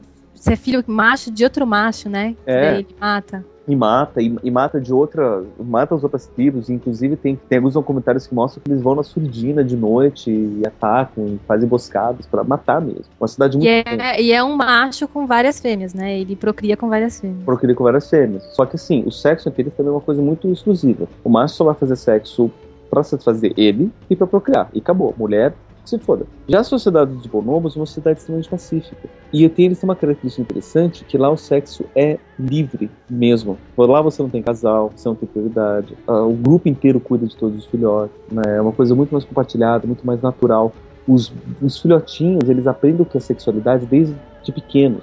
E, inclusive, os bonobos, eles fazem sexo diferente, que nem o ser humano. O chimpanzé tradicional, ele come por trás, dá aquela enrabada o bonobo não, é sexo pela frente. Mulher e homem eles olham de frente. Né? Mostrando que é uma conexão muito maior, né? Muito maior. Enquanto o homem tá indo por trás, é uma, uma dominação do, do, do homem sobre, sobre. do masculino sobre o feminino, do macho sobre o fêmea. O, já o dos bonobos não. E lá você tem os bebezinhos bonobos que estão vendo tudo aquilo acontecer, eles estão participando da sexualidade dos adultos. Então você tem uma sexualidade muito mais livre, você tem uma sociedade muito mais pacífica, e isso já acontece na natureza. Isso já aconteceu na nossa sociedade processos arqueológicos do matriarcado. E a gente tem alguns pequenos grupos isolados, como essas sociedades alternativas, os hippies, você tem os grupos de swing, que eles estão recobrando alguns desses valores. Eu acho que até o fato de da homossexualidade ser cada vez mais aceita também, né? Só que é claro que ainda existe muito muito preconceito, mas assim. Só que não sei até que ponto isso é um sinal de, de mudança. Eu vou te falar, vou te falar por quê. Inclusive, um dos itens do, do, do meu capítulo foi sobre homofobia. Eu considerava a homofobia como um problema do feminino sombrio também. E eu comecei a ver que grande parte da homofobia vem dos próprios homossexuais, porque eles acabam criando um estado, um, uma situação, uma cultura homossexual onde ser diferente daquilo é errado. E é um, um estado homossexual onde, pegando os homossexuais masculinos, por exemplo, você acaba agregando valores femininos. Ou seja, os homossexuais masculinos, eles gostam de moda, gostam de roupa, uhum. gostam de coisas que são tradicionalmente femininos. Tipo, se transforma ele numa mulherzinha. Exatamente. Seja, assim como gosto... existem as lésbicas todas assim, caminhoneira. Exatamente. E Mas aí eu acho que é uma questão de identificação não, não é. psique também, não, não é, é? Não é. Porque não, tem... é? não, deixa eu explicar o que acontece. Hum. O grande problema tá que a gente, o, o, que a gente chama de heterossexismo, que é o valor que diz que o homem tem que se relacionar com mulher e vice-versa. E ponto. Então, a nossa sociedade ela é ainda muito heterossexista. E daí você tem um homem que gosta de homem e ele pensa, se eu gosto de homem, eu tenho que ser mulher. O que eu coloco na, na minha pesquisa é que isso é um problema social, não é um problema pessoal. Uhum. Problema social isso, que ele acaba dando como único espaço para aquela pessoa poder viver é a abração daquele papel. Então assim, você vê esses, esses padrões ainda muito heterossexistas. Esse, e esse heterossexismo é um reflexo ainda da, da estrutura patriarcal. Patriarcal. E só que que nem, é, atualmente a gente tem essa questão, né, que se homem se torna viado, acaba se tornando afeminado, assim. E isso seria a ideia patriarcal. Antigamente havia o homossexualismo, você pega, tipo, Grécia Antiga, assim. V vamos colocar os pingos nos i. Na Grécia, você tinha relações eróticas. Eros enquanto representante do deus Eros, que é o deus do amor. Que você tinha relações eróticas. Quem participava do erotismo eram os homens. Por quê? Porque era uma sociedade masculina. Para você ser cidadão, principalmente em Atenas, né? não vou dizer em primeira cidade, Esparta a gente tinha uma organização, uma organização diferente. E Atenas, principalmente, você para você ser cidadão e participar da vida social, você tem que ser homem, livre, adulto e ateniense. Ou seja, mulher não serve, escravos e servos não servem, crianças não servem e estrangeiros não servem. Então, assim, só, o erotismo mesmo na, em Atenas só acontecia entre eles. Pra, pra, a mulher vai servir para me dar mais filhos. Né? E daí você tem você tem toda essa construção assim. O termo sexualidade ele vai surgir só no século 14, 15. Então, e aí nessa parte aí, nessa época da Grécia, você não teria essa questão assim de que de homossexualismo com a questão assim afeminado, nada assim, né? Só que mesmo assim ainda retrata a ideia patriarcal, né? Exatamente. Por quê? Porque só o homem pode fazer sexo. Por quê? Porque é o homem que, que controla a semente da vida. Então eu vou fazer sexo do jeito que eu quiser, porque o instinto ainda prevalece. Só que eu não vou fazer isso com a mulher, porque a mulher vai poder ter filho, e se ela tiver porque... filho, ela volta a ter esse poder. Se você for pensar, né, é o sexo pelo sexo, o sexo pelo prazer. Então, uhum. tipo, é, como mulher só tem essa função de reprodução, pra que, que ela vai fazer sexo por prazer, entendeu? Eu, que sou homem, vou fazer com outro homem que não vai dar filho e tal, pelos, que é simplesmente pelo erotismo da coisa, pelo prazer. É bem por aí isso que é feito só por uma questão de uma iniciação social, né? E, e era uma, uma coisa assim, tipo, o, o iniciado sexual geralmente ele assumia uma posição passiva, enquanto aqueles que estavam iniciando o, aquele que já era iniciado, né? O outro era o ativo, né? O mais velho era o ativo. É quase que um trote fazer.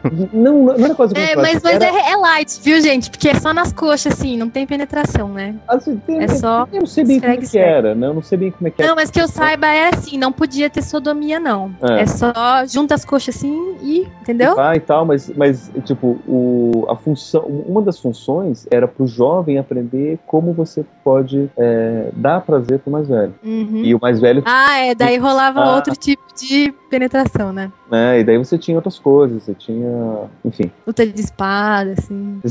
você tinha outro- outros caminhos pra chegar lá. Uhum. É, e, e daí o ponto de ele chegar a um ponto que ele depois, quando já era iniciado, já era cidadão, ele teria o seu próprio pilo, ia ensinar tudo que ele aprendeu, ia passar pra frente. É tipo um trote mesmo, né? Então, só que isso daí tudo era dentro de um, pa- num patriarcal, porque a mulher não participava, ela não podia participar. Lembrando que tudo isso tinha também a ver com, com o mistério da vida. Eles já sabiam que eles faziam a vida, né? porque se eles não colocassem o sêmen na mulher, não ia ter vida. Os- a palavra sexo foi surgir só no século XIV e XV para você fazer uma separação entre homem e mulher. né? Então, a relação sexual é a relação entre os dois lados, entre o homem e a mulher. Porque isso daí tudo começou, tudo, é, é uma história bem, bem complicada, né? O Foucault trata isso no, no livro História da, da, da Sexualidade. Durante a Idade Média, você tinha as famílias, só que você não tinha sexo, nem enquanto gênero, nem enquanto relação sexual. Você tinha, você não, não se falava nisso, né? Porque o sexo era só para fim de reprodução, né? Então você se casava para você poder ter famílias e ter filhos e acabou. Você não tinha sexo por prazer, não tinha nada disso. Você começou a ter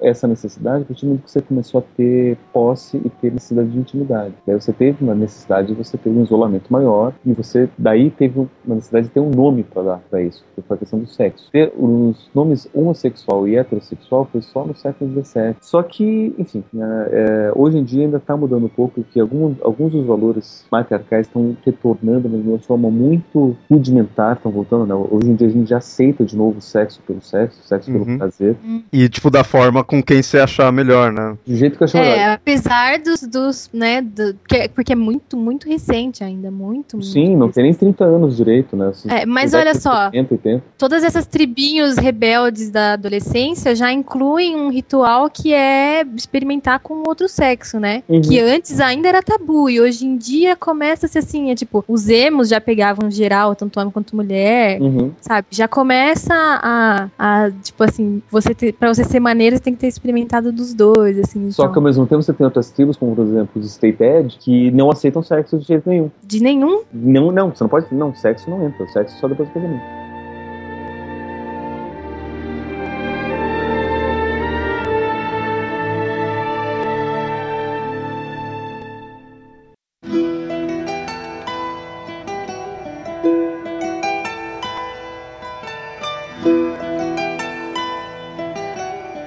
Mas que você falou assim que tá voltando aos poucos, assim, você acha que estaria voltando devido ao quê? Ao matriarcal, assim? Olha, eu não sei direito devido ao que. Eu tava tentando. Essa é uma, uma hipótese. Acho que quando você tá inserido, né, fica mais difícil você ter o distanciamento de observar. né? Exatamente, né? Mas assim, uma coisa que eu tava tentando, uma hipótese que eu tava levantando há um tempo atrás é o seguinte: você tem no masculino a razão e no feminino a matéria, que eles acabam se opondo. Hoje em dia, a nossa ciência, ela é como se fosse um híbrido dos dois, porque ele é a razão sobre a matéria. Então o que, que eu pensei? Se você tem a razão como pai e a matéria como mãe, o filho poderia ser essa ciência que seria a razão sobre a matéria. Só que eu, acho, eu achei isso meio fraco, porque daí você ainda perde uh, todo o lado espiritual que a razão tinha e o lado espiritual que a própria matéria tinha. Que a matéria ela era, ela era espiritual, né? Ela não era só física, ela era su sutil e sublime também a matéria. É que a matéria que ainda não atual que a gente tem não tem nada de espiritual, né? Nada. Então, Então, ainda assim. Mas assim, existem muitas. capenga. Mas é, acho que assim, acho que tá tudo ainda surgindo e não se acasalaram ainda, assim, sabe? Tipo, não misturou direito. Porque ao mesmo tempo a gente tem, né, isso surgindo, e, e aí do outro lado a gente tem, tipo, cada vez mais surgindo a questão de espiritualidade relacionada, não relacionada a nenhuma religião específica, né? As pessoas que meditam por meditar, entendeu? E, e- É. e essa é uma coisa que eu, que eu- até uma bronca pessoal minha que eu tenho, que tipo, do nada você vê surgindo igrejas em cada esquina. Uhum. E você vê gente prati- querendo praticar yoga porque dizem que yoga vai ter uma sessão de não sei o quê. E eu vi, gente, mas de onde vocês estão tirando isso? Pra que essa necessidade tão grande? Por que, que a gente não pode? Para mim, é que assim, a minha espiritualidade eu vivo no dia a dia. Eu não preciso ir numa igreja para saber que existe algo além daquilo que eu vejo. É só o reconhecer o que tem na, na minha vida pra mim já É, eu sou a favor também de, tipo assim, crenças pessoais. Pessoais. Não crenças, assim, necessariamente, né? Crenças é complicado. É, mas, Mas, assim, caminhos. É, exatamente.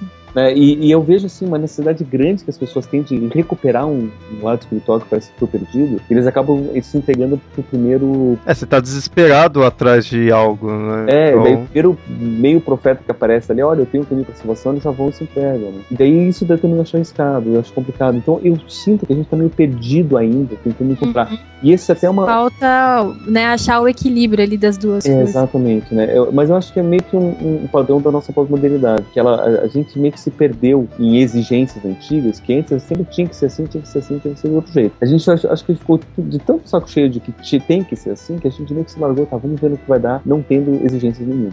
Só que agora você tá perdido, né? Não sabe a gente mais se o perde, é. A gente não sabe, não tem mais caminho. Acho que às vezes a pessoa procura, tipo, a igreja, porque daí ela tem uma regra, né? E aí, por causa da indisciplina mesmo, como ela tá perdida, quando alguém fala assim, faça isso, aí pronto, né? Agora eu Uhum. me achei, né? Porque eu tenho quem me explique o que eu tenho que fazer e tal. E daí você tem esse, esse, esses caminhos, só que você tá meio perdido. Então eu realmente não sei por que, que esses padrões femininos estão voltando. Eu, eu quero acreditar que é porque ficou reprimido tanto tempo que as, aos poucos estão voltando. Só que fica meio complicado porque, ao mesmo tempo que eu vejo que os padrões estão voltando de uma forma natural, eu vejo que está voltando de uma forma doentia também. Eu consigo associar vários problemas sociais e doenças mentais a esse padrão reprimido. Eu fiz meu trabalho, um dos capítulos, principais foi sobre os transtornos alimentares. E eu consegui mostrar a relação da alimentação, da repressão da alimentação ou do excesso de alimentação, tudo com padrões do feminino sombrio também. Eu posso também fazer essa mesma associação com os- as dependências, os, os comportamentos cíclicos adictos, né? Ou seja, eu sou viciado em trabalho, sou viciado em Mas é aquela coisa, né? De tudo que é reprimido vai ter um- uma consequência, né? Em, em outra parte ou externa, tipo assim. Então, como eu acho que como tá ressurgindo, talvez venha esse equilíbrio de novo. É aquela coisa dos. Pode ser os ciclos também, né? Se encerra um ciclo muito masculino e inicia um ciclo mais feminino. Pode ser. Vai saber. A gente, eu acho que a gente tá muito embrionário ainda pra conseguir identificar.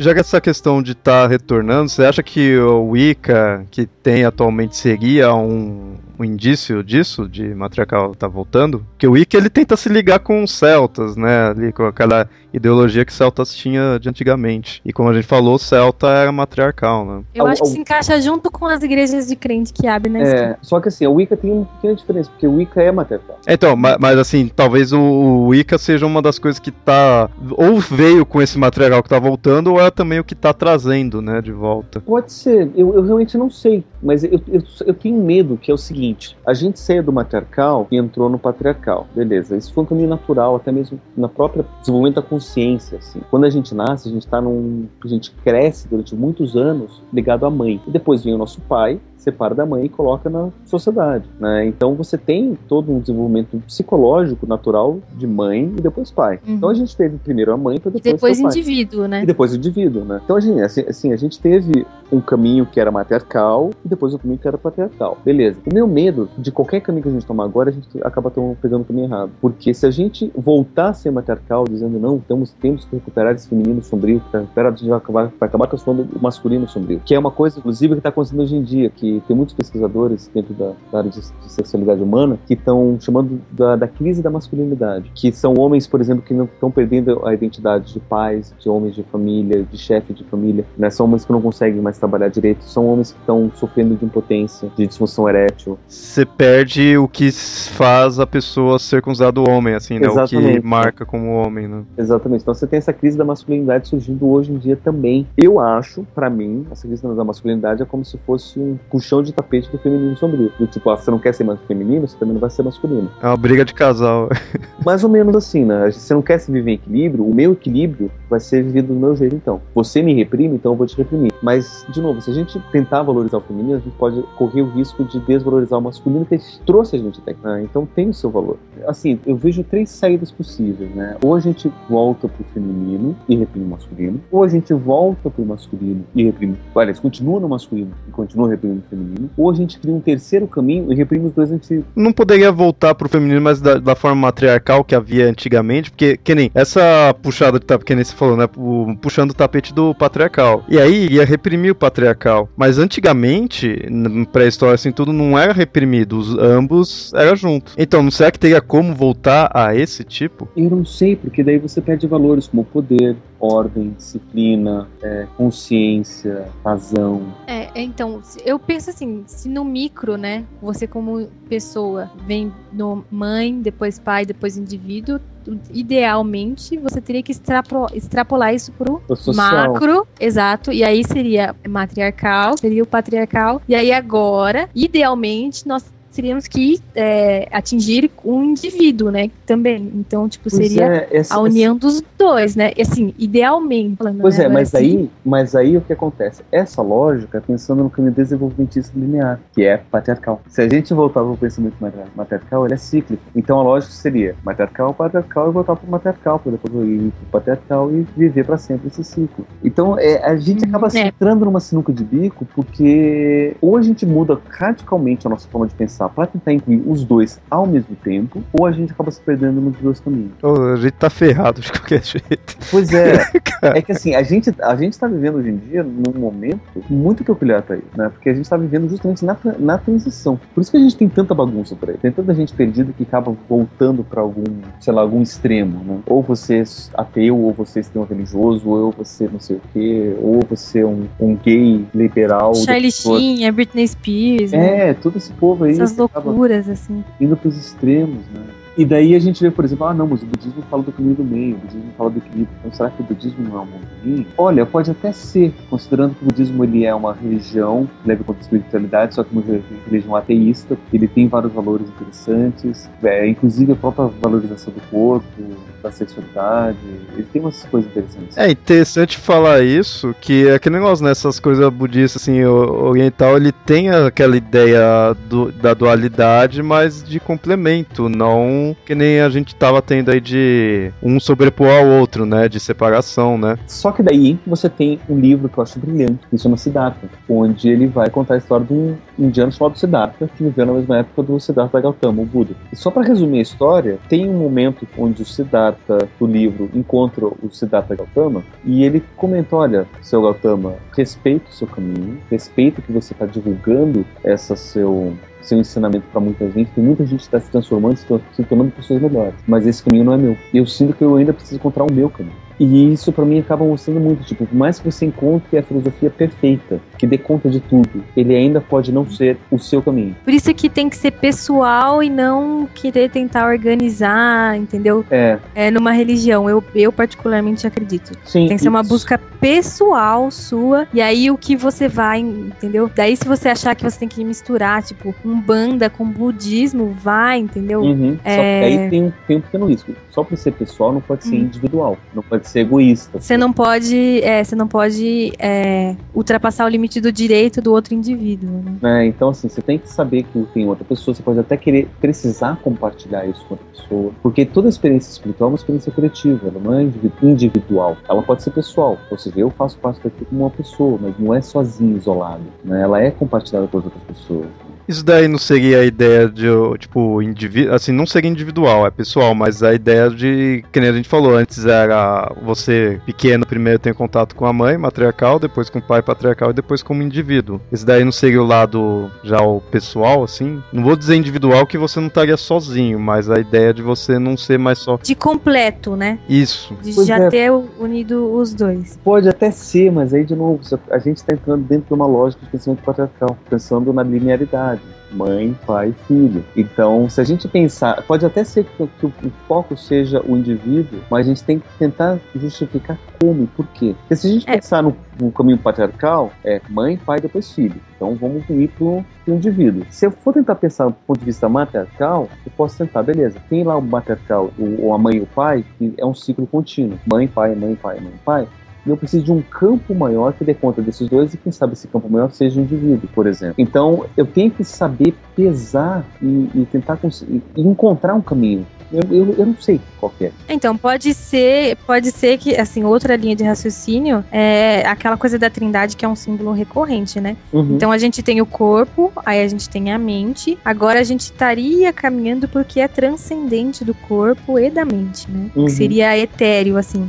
Só que, Só que se você for parar pra pensar, a Idade Média era justamente isso, que era espiritual e o que era etéreo uhum. e era péssimo, entendeu? Só que assim. Então tem que ver, tipo. Só são... que, de novo, o 3. Uhum é masculino. É masculino. Tanto que você tem, até mesmo dentro da, da, da própria Igreja Católica, o reconhecimento da Trindade quádrupla, que é o Pai, Filho, Espírito Santo e Maria. Que fica lá, tipo, uma quarta pessoa, pessoa da, da, da Trindade, não chega a ser Trindade, mas fala como se fosse a sombra. E é a mais oculta de todas, a mais sombria. É, mas se reconhece como sendo uma quarta eternidade ali. É feminino, é sombrio, tudo mais, né? Pra todo esse padrão que a gente tá falando. Mas hum. acaba sendo uma quarta figura. Então, assim, a gente tenta achar uma resposta para isso agora. É que a gente, a gente tá entrando, tipo assim, na terceira fase e a gente não sabe o que, que vai ser a quarta fase, eu acho. Entendeu? É. Por isso que a gente não consegue completar o quebra-cabeça. Não dá. É, é uma coisa muito complicada. Realmente é muito complicado a gente saber. Já deu um nó na minha cabeça isso. É. Tô, tô, tô, tô sentindo, tô perdido. Acho que a primeira religião que eu ver agora eu vou virar dessa, que eu tô perdido. Porque assim, fica meio complicado porque a gente fica pensando, é, além da gente tentar entender qual que vai ser a estrutura social, a gente tem que tentar reconhecer quais são os padrões mitológicos que vão continuar nisso, né? Reconhecer. Tem alguns mitos modernos que estão, tipo, entre aspas, várias aspas, surgindo.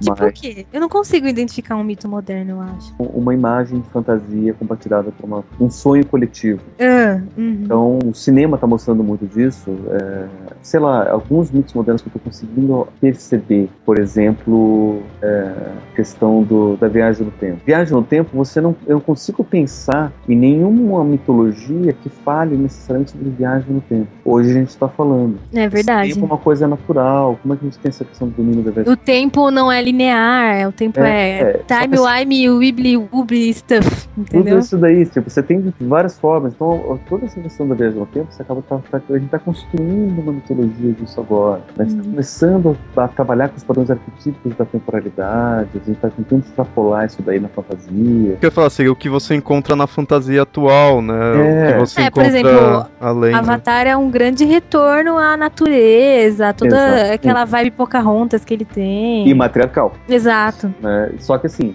continua sendo repetir uma, uma, uma volta literal, né? É uma volta Exatamente literal, como era. Uma, uma, uma nova roupagem de um mito milenar. Isso uhum. eu não uhum. vejo como um mito moderno. O mito moderno são esses padrões que a gente não viu em outras culturas em outras épocas. Ah, não, sim, eu quis dizer, tipo, Avatar traz de novo essa coisa do, do, do maternal, né? Sim. Do matriarcal voltando. Ó, um grande exemplo, eu sou, eu tô meio pirada nesse filme, mas um grande exemplo do feminino reprimido é Cisne, Cisne Negro, né, gente? Sim. Que aquilo é a sexualidade Sendo reprimida, tanto que ela explode de uma maneira assim destrutiva. Sim. E tanto sim. é que a Natalie Portman ela fala aqui nas, nas entrevistas, ela ficou, né, frequentando os balés, conversando com as bailarinas e tal. E ela fala que é uma profissão repleta de mulheres, mas que quem domina, os donos de, das companhias, os diretores, os produtores são majoritariamente homens e eles fazem com que as mulheres, tipo assim, sejam muito magras, então elas não têm curvas como uma mulher teria, então elas têm aquele corpo andrógeno e, e elas até falam de uma maneira, ela tem uma, uma mente infantilizada. Uhum. Porque elas são tão mantidas nesse, nessa disciplina, nessa loucura do coisa que elas ficam é, infantis e andrógenas, e aí, tipo, elas não têm esse contato com esse poder delas, que é da sexualidade. Perde da o feminino, né? Exato. Uhum. Feminino completamente reprimido. Exatamente. E aí, quando a história acontece o que aconteceu no filme. É, entendeu? Sem spoilers, né? Eu já assisti, só que tem Você muita... não assistiu? Assisti sim, assisti ah. sim. Mas tem muita gente tem gente que não assistiu, né? Mas, gente, vá assistir agora esse vale filme, pelo amor de Deus. Vale muito a pena. Muito bom. Deve ainda estar tá em cartaz em vários cinemas, porque acabou de ganhar Oscar. Né? E se você já está ouvindo um tempo depois, aluga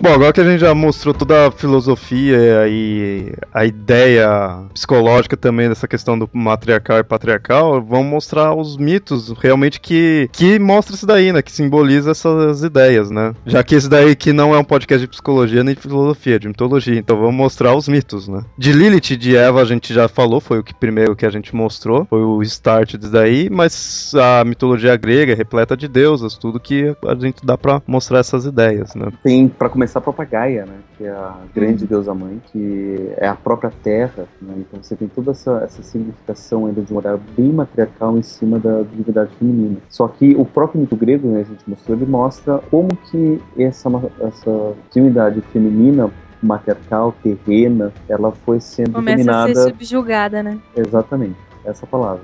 Foi subjugada pelos, pelos deuses masculinos espirituais etéreos transcendentes. É, uma deusa que até eu fico imaginando se acaba não passando essa ideia matriarcal e patriarcal é a Atena, por causa que é uma, ela é deusa da guerra e é mulher. E ela é visto, ela é, tipo, bem vista, né? Assim, é da sabedoria, tudo assim. Não, e fora que ela nasceu, não nasceu de um de um ato sexual, ela nasceu da cabeça de Zeus, né? Ou seja, ela é, ou, é o máximo do racional, né? É, da ela mente, é do intelecto. Padrão ideal de mulher grega. Uhum. Você quer ser uma mulher perfeita grega, você tem que ser que nem Atena. Não é à toa que ela é patrona da cidade de Atena. Então, pois é, gente, né? Como que como, como é que é que ela virou aquela mala da Saori. Como? Oh. Não tem nada a ver.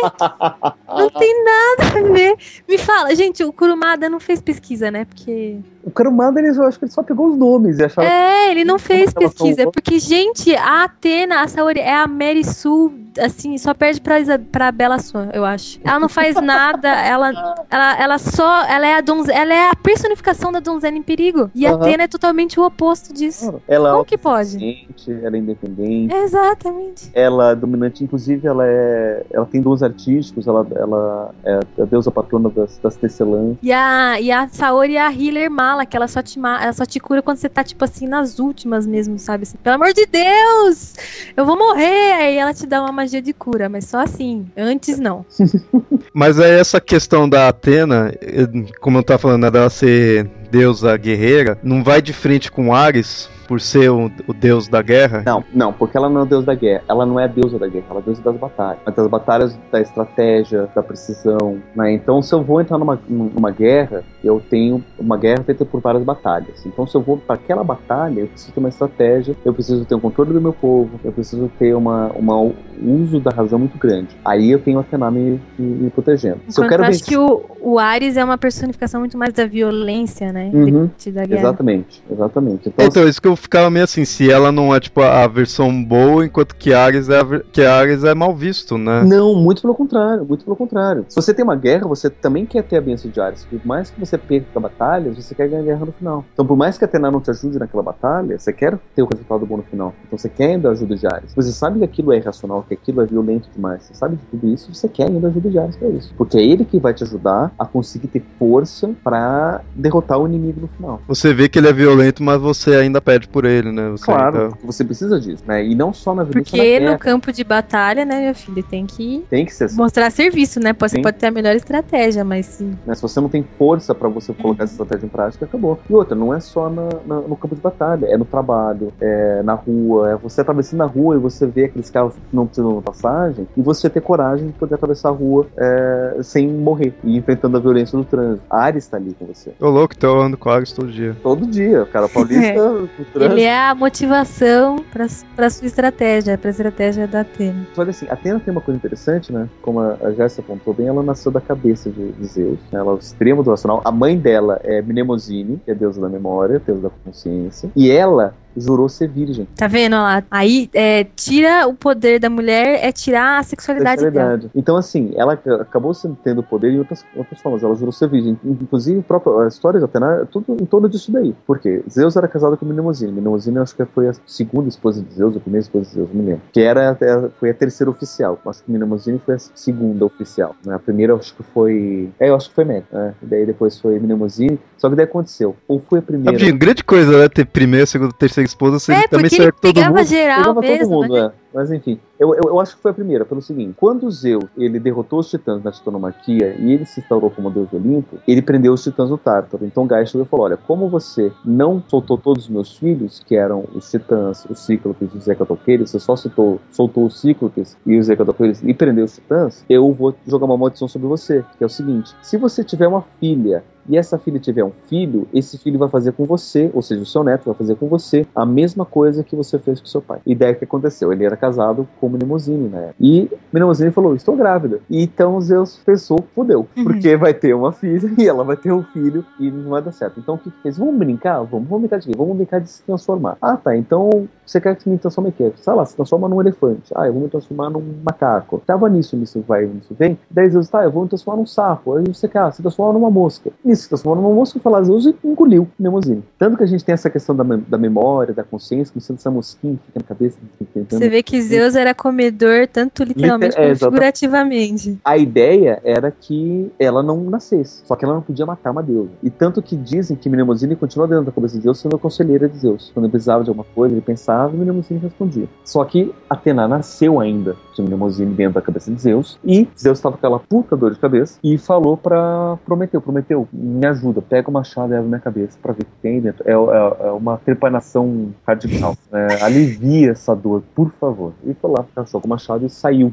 Reza a lenda que a Atena já saiu toda armada, dando um grito de guerra dentro da, da, da cabeça de, de Zeus. Só que assim, Zeus falou: Olha, eu vou criar essa filha da melhor forma possível para que ela não crie o filho dela para se voltar contra mim. E nisso criou e falou: Minha filha, jure para mim que você sempre vai ser virgem. E ela falou: Eu juro, eu serei sempre virgem em honra ao meu pai. Ela, ele aí garantiu que ela não teria um outro filho que iria fazer com ele a mesma coisa. E detalhe, você vê, ela iria ter um filho que faria isso com ele, não o fato dela ser filha dele e fazer isso com ele, né? A questão é que o filho O fez isso, não filho o faria, né? É, então você vê, aí também mostra que se fosse pra pegar o lugar, seria um filho, não uma filha, né? Haveria um próximo rei dos deuses, não uma rainha, né? Ali, não. Tipo, não seria ela que pegaria o trono dele, né? Exatamente. E é engraçado que o mito de Atena tá, tá misturado com outras coisas, por exemplo, com o mito de Poseidon. Atena e Poseidon sempre foram rivais. Sempre, né? Desde a época que ambos queriam ser patronos da cidade de Atenas. E acho que a gente já contou aqui em algum papo lendário. Já do. Só, só relembrando pra quem não ouviu aquele episódio, que eu acho que é das, da- Acho que dos locais. dos locais sagrados da, da, da Grécia lendária, que ambos deram um presente para a cidade. Então Poseidon deu uma fonte de água salgada que saía do meio de uma pedra e Atena deu um, é, uma oliveira que crescia em cima de uma pedra. Eles pensaram, olha, Poseidon desculpa, mas uma oliveira é bem mais útil do que uma fonte de água Uma salgada. fonte de água salgada, né? Né, pra Poseidon era foda, porque, porra, uma água salgada, saindo água salgada de uma pedra, de onde que vai vir? Nossa, Poseidon é foda, porque geralmente quando você tem uma fonte saindo da pedra, é de água doce. Então Poseidon que queria fez, deu um presente mostrando o poder dele, enquanto Atena deu um presente que fosse útil pra cidade. E a cidade escolheu, obviamente, Atena. Então desde essa época eles eram rivais. Poseidon feio. Só que Poseidon sempre tinha amantes, ele era tão pecador quanto, quanto Zeus. Tá vendo? O homem come geral, as É. mulheres têm que ser. Nem todo homem, porque Hades, que era o terceiro irmão, o irmão mais novo, ele não era tão pegador assim. Ele só pegou Persephone e ficou, foi a única, e pra não ficar forever alone, foi isso mesmo e acabou. E é seis meses por ano só. É. É porque ele é a raspa do tacho, assim, entendeu?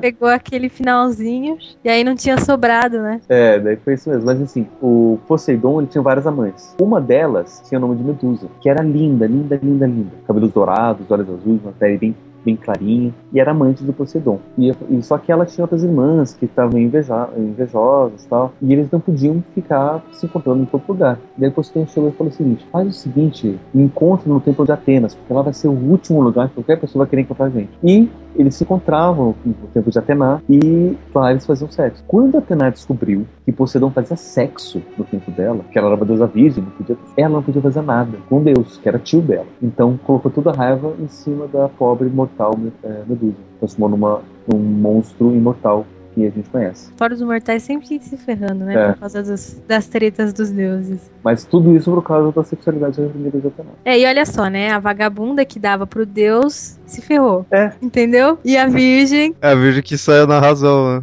Sabe o que eu lembrei agora? Do mito do Eros e da Psique, né? Porque ela tinha lá a relação, mas tinha que ser tudo assim muito etéreo e, tipo, ela não via o amante dela e tal. E quando ela viu, tipo, quando ela entrou em contato com a, entre aspas, entrou em contato com a sexualidade dela, né? Que ela viu quem era o amante e tal, ela se ferrou. Perdeu tudo e chegou até a uhum. morrer no final da história. Exatamente. Então, novamente, aí, tipo, podando a, a sexualidade da, Uhum. Tá vendo, mulheres? A periquita é o poder.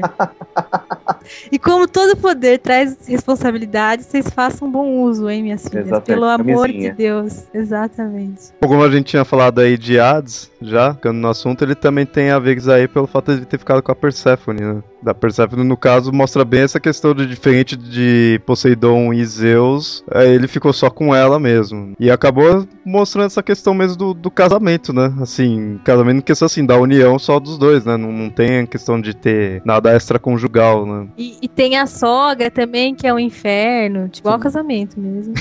uhum, acaba fudendo com tudo. O da Persephone e da Deméter é legal porque a Deméter é a deusa da, da colheita, da fertilidade, né? Uhum. Tal. E aí ela fica triste quando a Persephone vai embora, porque a Persephone é casada com Hades. Então ela passa, vai morar com Hades. Aí ela fica triste quando a filha dela vai embora. E aí, tipo, não nasce mais planta, nada. E aí, tipo, as pessoas vão morrer de fome. E aí eles pedem, pelo amor de Deus, Zeus, dá um jeito nessa situação, porque a gente vai morrer. E aí Zeus fala, vocês vão ter que entrar num acordo. É seis meses com um, seis meses com o outro. E aí que vem as estações. Tipo, e ela é a representação também do tipo assim, do, do morrer e renascer, né? Do uhum. sim. A pessoa tem que descer ao inferno e morre e renasce de novo. Só que é engraçado que Persephone também é completamente reprimida, porque ela não tem é. escolha. Ela, era ela é a tadinha, ela fica ali no meio dos né? dois. E aí ficou casada com o marido que é só isso. Ela foi raptada, né? Não foi porque quis. Aí, aí fala-se que, tipo, ela acabou se apaixonando tudo, mas ela foi raptada ali. Não... É, como é que chama? É síndrome de Estocolmo, né? É, exatamente. É.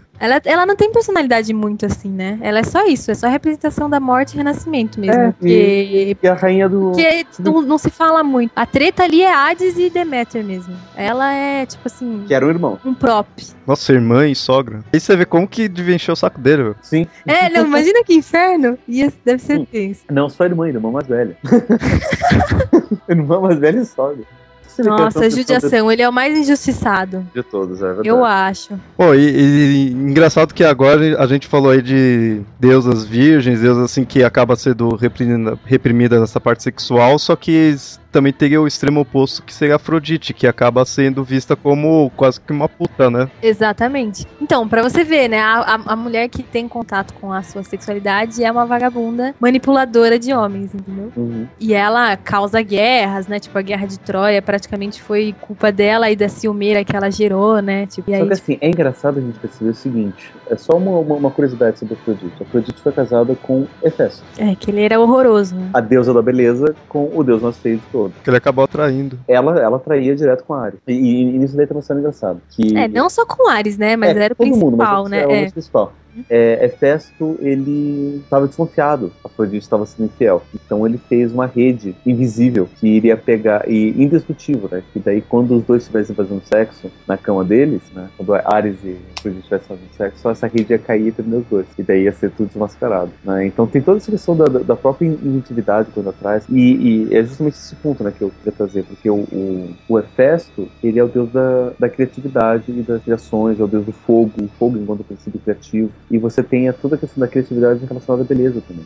Que é esse o casamento Hefesto e Afrodite, né? Então, ela seria a musa inspiradora, né, é, pra criatividade dele. É, então, por mais que ela, ela tinha esse papel de promíscua, de, por uma, um desvalor social, mas ela também tem toda essa questão de ser a própria deusa da beleza e da beleza estar relacionada com a própria inventividade, com a criatividade de, de Hefesto. É que você é aquela ideia, ele era mal feio, ele não ia conseguir pegar mais nenhuma, então ele pegou a Afrodite e atraía ele, mas fazer o quê? Tipo, é, é, é fazer o quê? Exatamente, fazer o quê? A definição perfeita. Ainda que, ainda que, que eu me lembre, ela não casou assim, tipo, porque, ai, Hefestos, você é tão legal. Tipo, ela foi obrigada a casar com ele, não foi? Eu não sei se foi obrigado, foi meio que, tipo, deixa eu dar uma lição pra esse povo. Hum. Vou casar com ele pra mostrar que. Foi eu... politicagem. É, foi uma, não foi por amor, não foi por nada. Foi, meio... foi politicagem. Ou seja, foi realmente um casamento.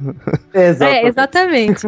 O bom do, do, dos deuses gregos é que, tipo assim, eles não são maquinistas, né? Bonzinho e malvadinho, né? Tipo, eles têm qualidades e têm defeitos também, né? Então, a Afrodite, claro que ela é a vagabunda, promíscua e tal, mas aí ela tem também, sei lá, seus lados positivos. Talvez é, só de ser, que nem você falou, né? De ser bela e de inspirar as pessoas e tal. Mais alguma deusa grega? Ah, e da a era que é ciumenta, né? A personificação da mulher controladora e, e tanto que ela queria controlar o marido dela, mas coitada, ela mais chifruda do rolê, porque.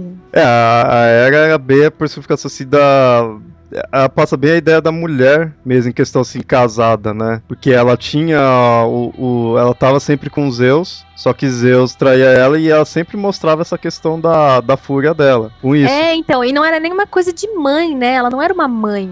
Ela era realmente a controladora ciumenta, né? Ela passa em alguns aspectos de mãe, mas também acaba passando no aspecto de, de mulher dele, né? De ter Porque sido a traída. Deméter é muito mais mãe do que ela, entendeu? Eu, eu particularmente acho assim, tipo, você não, não vê um arquétipo de, da mãe, você não pensa na Era, né? Uhum. Você pensa em outras, assim. Mas é, é interessante, só uma curiosidade, que era deusa dominadora. Hum. O animal, é, tá, tipo, todos os deuses tinham um animal relacionado, né? Zeus era uma águia, o Poseidon era o cavalo, assim vai. E era pavão. E a ideia do pavão é que ela tinha um ajudante, que era o Argus. Ele tinha 100 olhos espalhados pelo corpo. E sempre metade do- dos olhos estavam dormindo e a outra metade estava acordado. Então ele estava sempre vigilante, sempre estava sabendo de tudo para informar para ela. Até que um dia. Fofoqueira. É, era- ela queria saber de tudo e era Argus que fazia tudo isso. Daí eu não me lembro o que, que era que estava guardando. Ah, acho que foi. Não era ele que era o guardião do, do Jardim das Hespérides, o primeiro guardião. Ele tava guardando o, o Jardim das Hespérides, aí eles iam lá pegar as maçãs, aí fez ele dormir. Até depois ela trocou de guardião, depois não foi mais ele, foi o, o dragão. E daí o que acontece? Ela,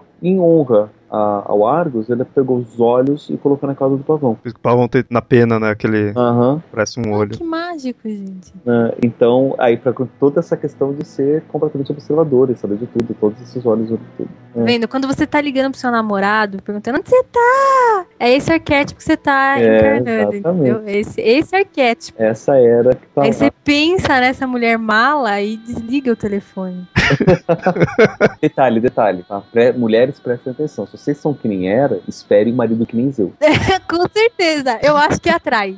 Certeza que atrai. Quando a mulher é controladora, o marido é um galinha. Eu tenho, tipo, tenho uma pessoa que trabalha no, no- onde eu trabalho que é exatamente essa situação. Essa situação. Gente, é uma coisa de energia, assim, ó. Atrai. Um atrai. Aham. Então é, é interessante, você só vendo essa questão dos relacionamentos, é interessante a gente ver os próprios casamentos é, lendários, Uhum. míticos, e ver quais são os tipos de, de casal que existem. Então vejam são os tipos de casal e encarnem esse personagem. Veja na mitologia e aí você vê onde você tem que equilibrar, entendeu? Tipo assim, veja se, eu sou era, eu tenho que equilibrar e deixar de ser tão controladora. Pro, Quem sabe? Porque eu acho que o Zeus gostava, né? Gostava dos filmes da era, né? Por isso que ele galinhava tanto. Sim. Que, ah, porque a minha mulher é muito ciumenta, nossa, ela me ama muito, Ele, porque eu ele- sou ele muito. casou tantas vezes que ele poderia simplesmente separar de ela e falar, era cansei, vou me casar de novo. É, entendeu? Mas ele continuava. É porque ele gostava. E era também. É, com certeza. Se for ver essa questão então de casal, se você for que nem era, você vai ter um marido que fica te traindo. Se você é feio que nem o Hefesto, mesmo que você pega uma mulher, se ela te traiu, continua com ela, porque você não vai arranjar outra. Se você é que nem o Hades, não pega ninguém, você vai ter que raptar alguém, tipo, é o único jeito.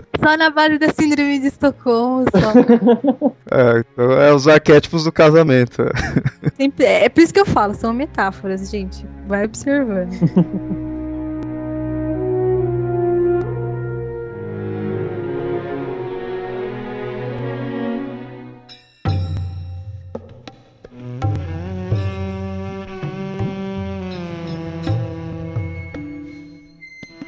Isso que a gente falou aí dessas deusas foi pura e simplesmente grego, grego-romano, né? Mas esses aspectos vai para além, vai em outras religiões, outras mitologias. Você vê esse aspecto de deusa, que nem a gente já tinha falado antes, deusa de destruição, que é tipo a mãe, tanto geradora quanto destruição. Isso é comum vê em outras religiões. Você vê na, na hindu, tem a Kali, que é também, tipo, é uma deusa e é da destruição. Tem no, no, no hinduísmo, na, na, na trindade de Brahma, Shiva e Vishnu. Eu tava tentando encontrar aqui, mas eu sempre confundo Vishnu com Shiva. E eu acho que Vishnu é a, uma deusa, que é a deusa da, da preservação. Tipo, enquanto Brahma é o criador, Vishnu preserva e Shiva destrói. E, se eu não me engano, Shiva é, é visto como um deus. A Vishnu também é deus. Não é, não é feminino? Não. Cê, é, então, é, isso que é interessante falar. Vishnu também é visto como deus. Na verdade, acho que os três da trindade ali, Brahma, Shiva e Vishnu, são masculinos. Só que não digo que todos os três tenham, mas pelo menos o acho que o Brahma e o Shiva, eles têm versões femininas, porque o hinduísmo, até o que deixa até complicado o hindu é isso. Eles têm um mesmo deus com inúmeras formas, inúmeras representações. Isso. Tem, eu sei que pelo menos o Brahma e o Shiva, então não duvido nada do Vishnu também, eles têm as versões é, femininas, né? E não duvido nada até ter mais de um é mais ou menos assim, dizendo por alto. Esses três seriam os deuses e pronto. E aí tem Parvati, tem Kali, tem tudo isso daí que acaba sendo representações desses, desses mesmos deuses. Porque, quem ou não, só precisa de três coisas na questão de ser começo, meio e fim. Apesar deles serem cíclico, né? Mas sempre vai ter o, o cria, criação, a preservação e a destruição. E aí se tem as, as outras representações de avatar desses mesmos deuses, né? Acaba passando essa ideia. Por isso que é complexo. Porque às vezes você vai falar, ah, tal é o do meio é Deus, aí depois você vê como deusa e vê como outros nomes. Acaba se tornando outras manifestações mesmo. Né? Aqui, ó, a deusa Parvati, às vezes ela é vista como esposa de Shiva e às vezes ela é vista como Shiva é complexo, né? Mas é interessante que quando você tem também esse do da destruição, você também tem a deusa como visto como destruidora, né? A própria Kali, né? É uma deusa da morte. Da morte e da sexualidade celta também tem a deusa da guerra, que acaba sendo também deusa da morte, que, eu, que é a Morrigan, né, que é a, a, deusa celta, ela acaba sendo da guerra, da morte e acaba é, passando o aspecto de destruição também. A Sekhmet, que é a deusa do, dos egípcios, ela é uma leoa e ela tá bem voltada para essa questão de destruição e aquela destruição em devastadora mesmo. Ela, tipo, é, muitas vezes ela fica com, tipo, um berserker, assim, ela fica incontrolável. E só que ela era meio que controlada por Ra. Por Ra ou por Osiris, eu não lembro bem qual que controla, porque os dois eram topo, né? Mas então ela é toda da destruição, mas Ra ainda controlava ela, ainda estava sob o comando de Ra, né? Ela tem também o, o, o, oposto, que é a Isis, né? Que é a que, tipo, devolve a vida pro marido, né? Aquela da fertilidade também. Né? O interessante, Isis, se for ver bem, é uma deusa bem feminina, assim. Ela passa bem a questão da mulher. Ela é mulher do Osiris tudo mais, assim. E ela é a mãezona também. Né? Isso. Né? Mas ela também é submissa, assim, entre aspas, ao marido, né? Quando ele morre, a esquartejada, ela vai lá e, tipo... Ela que fica cuidando dele tudo, né? E é interessante que na mitologia mitologia egípcia começou com um quarteto, que era dois casais, que era Osíris e Isis, e acho que era Noite, não, era Neftis e Sete. Eram esses dois casais, que era tudo irmão e casal. Todas as duas gostavam do, do Osiris. Ninguém dava, tava nem aí pro Sete. O Sete que ficou assim com isso tudo acabou com inveja do irmão dele e acabou matando. E é interessante que a Neftis ela passa muito mais a, apesar de Isis também ter uma coisa mais de deusa da magia magia, tudo mais assim. A Neftis ela passa bem mais a ideia de noite, de ela é bem mais essa questão desse matriarcal antigo, né? Essa coisa sombria. Tem às vezes até em alguns aspectos da mitologia egípcia que mostra ela como meio que tipo vilã também. Não tinha muito porquê, mas ela é, foi ela que casou com o deus vilão, né? Com o deus ruim. Num, apesar dela gostar dos Osiris, ela ficou com sete, tudo. Então ela acaba sendo reprimida, ela acaba pondo essa questão de vilã. Né? E, a, e a outra deusa que é a submissa é a boa, né? A bonzinha, é isso. E que, tipo, lutou, tu, é, assim, batalhou para conseguir fazer o Osiris voltar, tudo, só pra ter um filho dele. Osiris pirocudo, né? Porque as duas querem com ele, o homem morre, as pessoas costuram ele de volta, porque deve ser muito bom no que faz.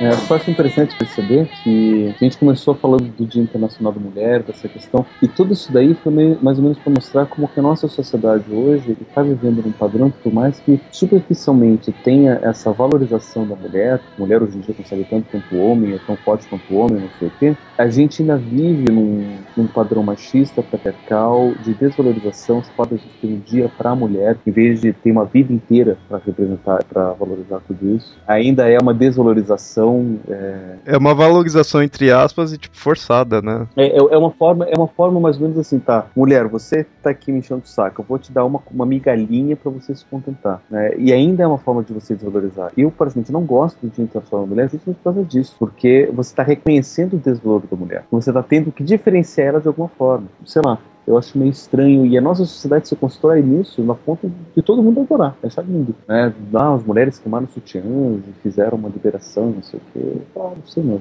Não sei até que ponto isso foi tão bom. Claro que gente estava vivendo uma repressão muito grande da mulher. Mas eu não sei até que ponto essa microvalorização foi boa, porque a mulher se perdeu do lado feminino. Né? A mulher tá usando calça, tá sendo falando grosso, tá não sendo feminina, tá deixando de querer ser mãe, tá deixando de ser, querer ser mulher, tá querendo só ser empresária, ser de sucesso, mostrar que tem força. E o feminino mesmo, que é importante como padrão humano, tá se perdendo. Mas enfim, é só um, desabafo pessoal que eu tenho desse ano. Não, mas é, eu penso bem dessa forma mesmo. Eu acho que como mulher e que nasceu nessa realidade de que eu posso fazer o que eu quiser, assim, eu acho que é uma, uma questão de nós mesmas também temos que nos valorizar, porque existe muita mulher que também acha confortável ficar numa situação assim em que ela não tem controle sobre a vida dela. Você tá morando na, nas você está em casa cuidando dos seus filhos enquanto seu marido trabalha, não quer dizer que você não tem controle sobre as suas decisões, entendeu? Então é uma questão, eu acho uma postura pessoal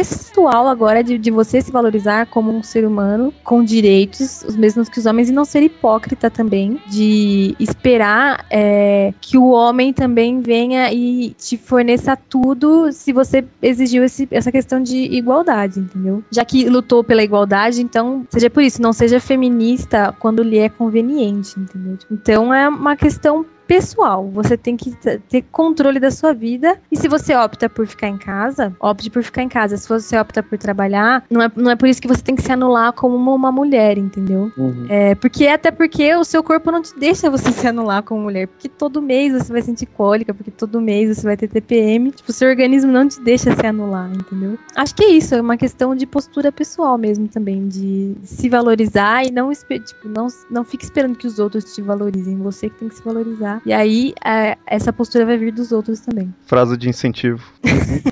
o final motivacional do, do episódio.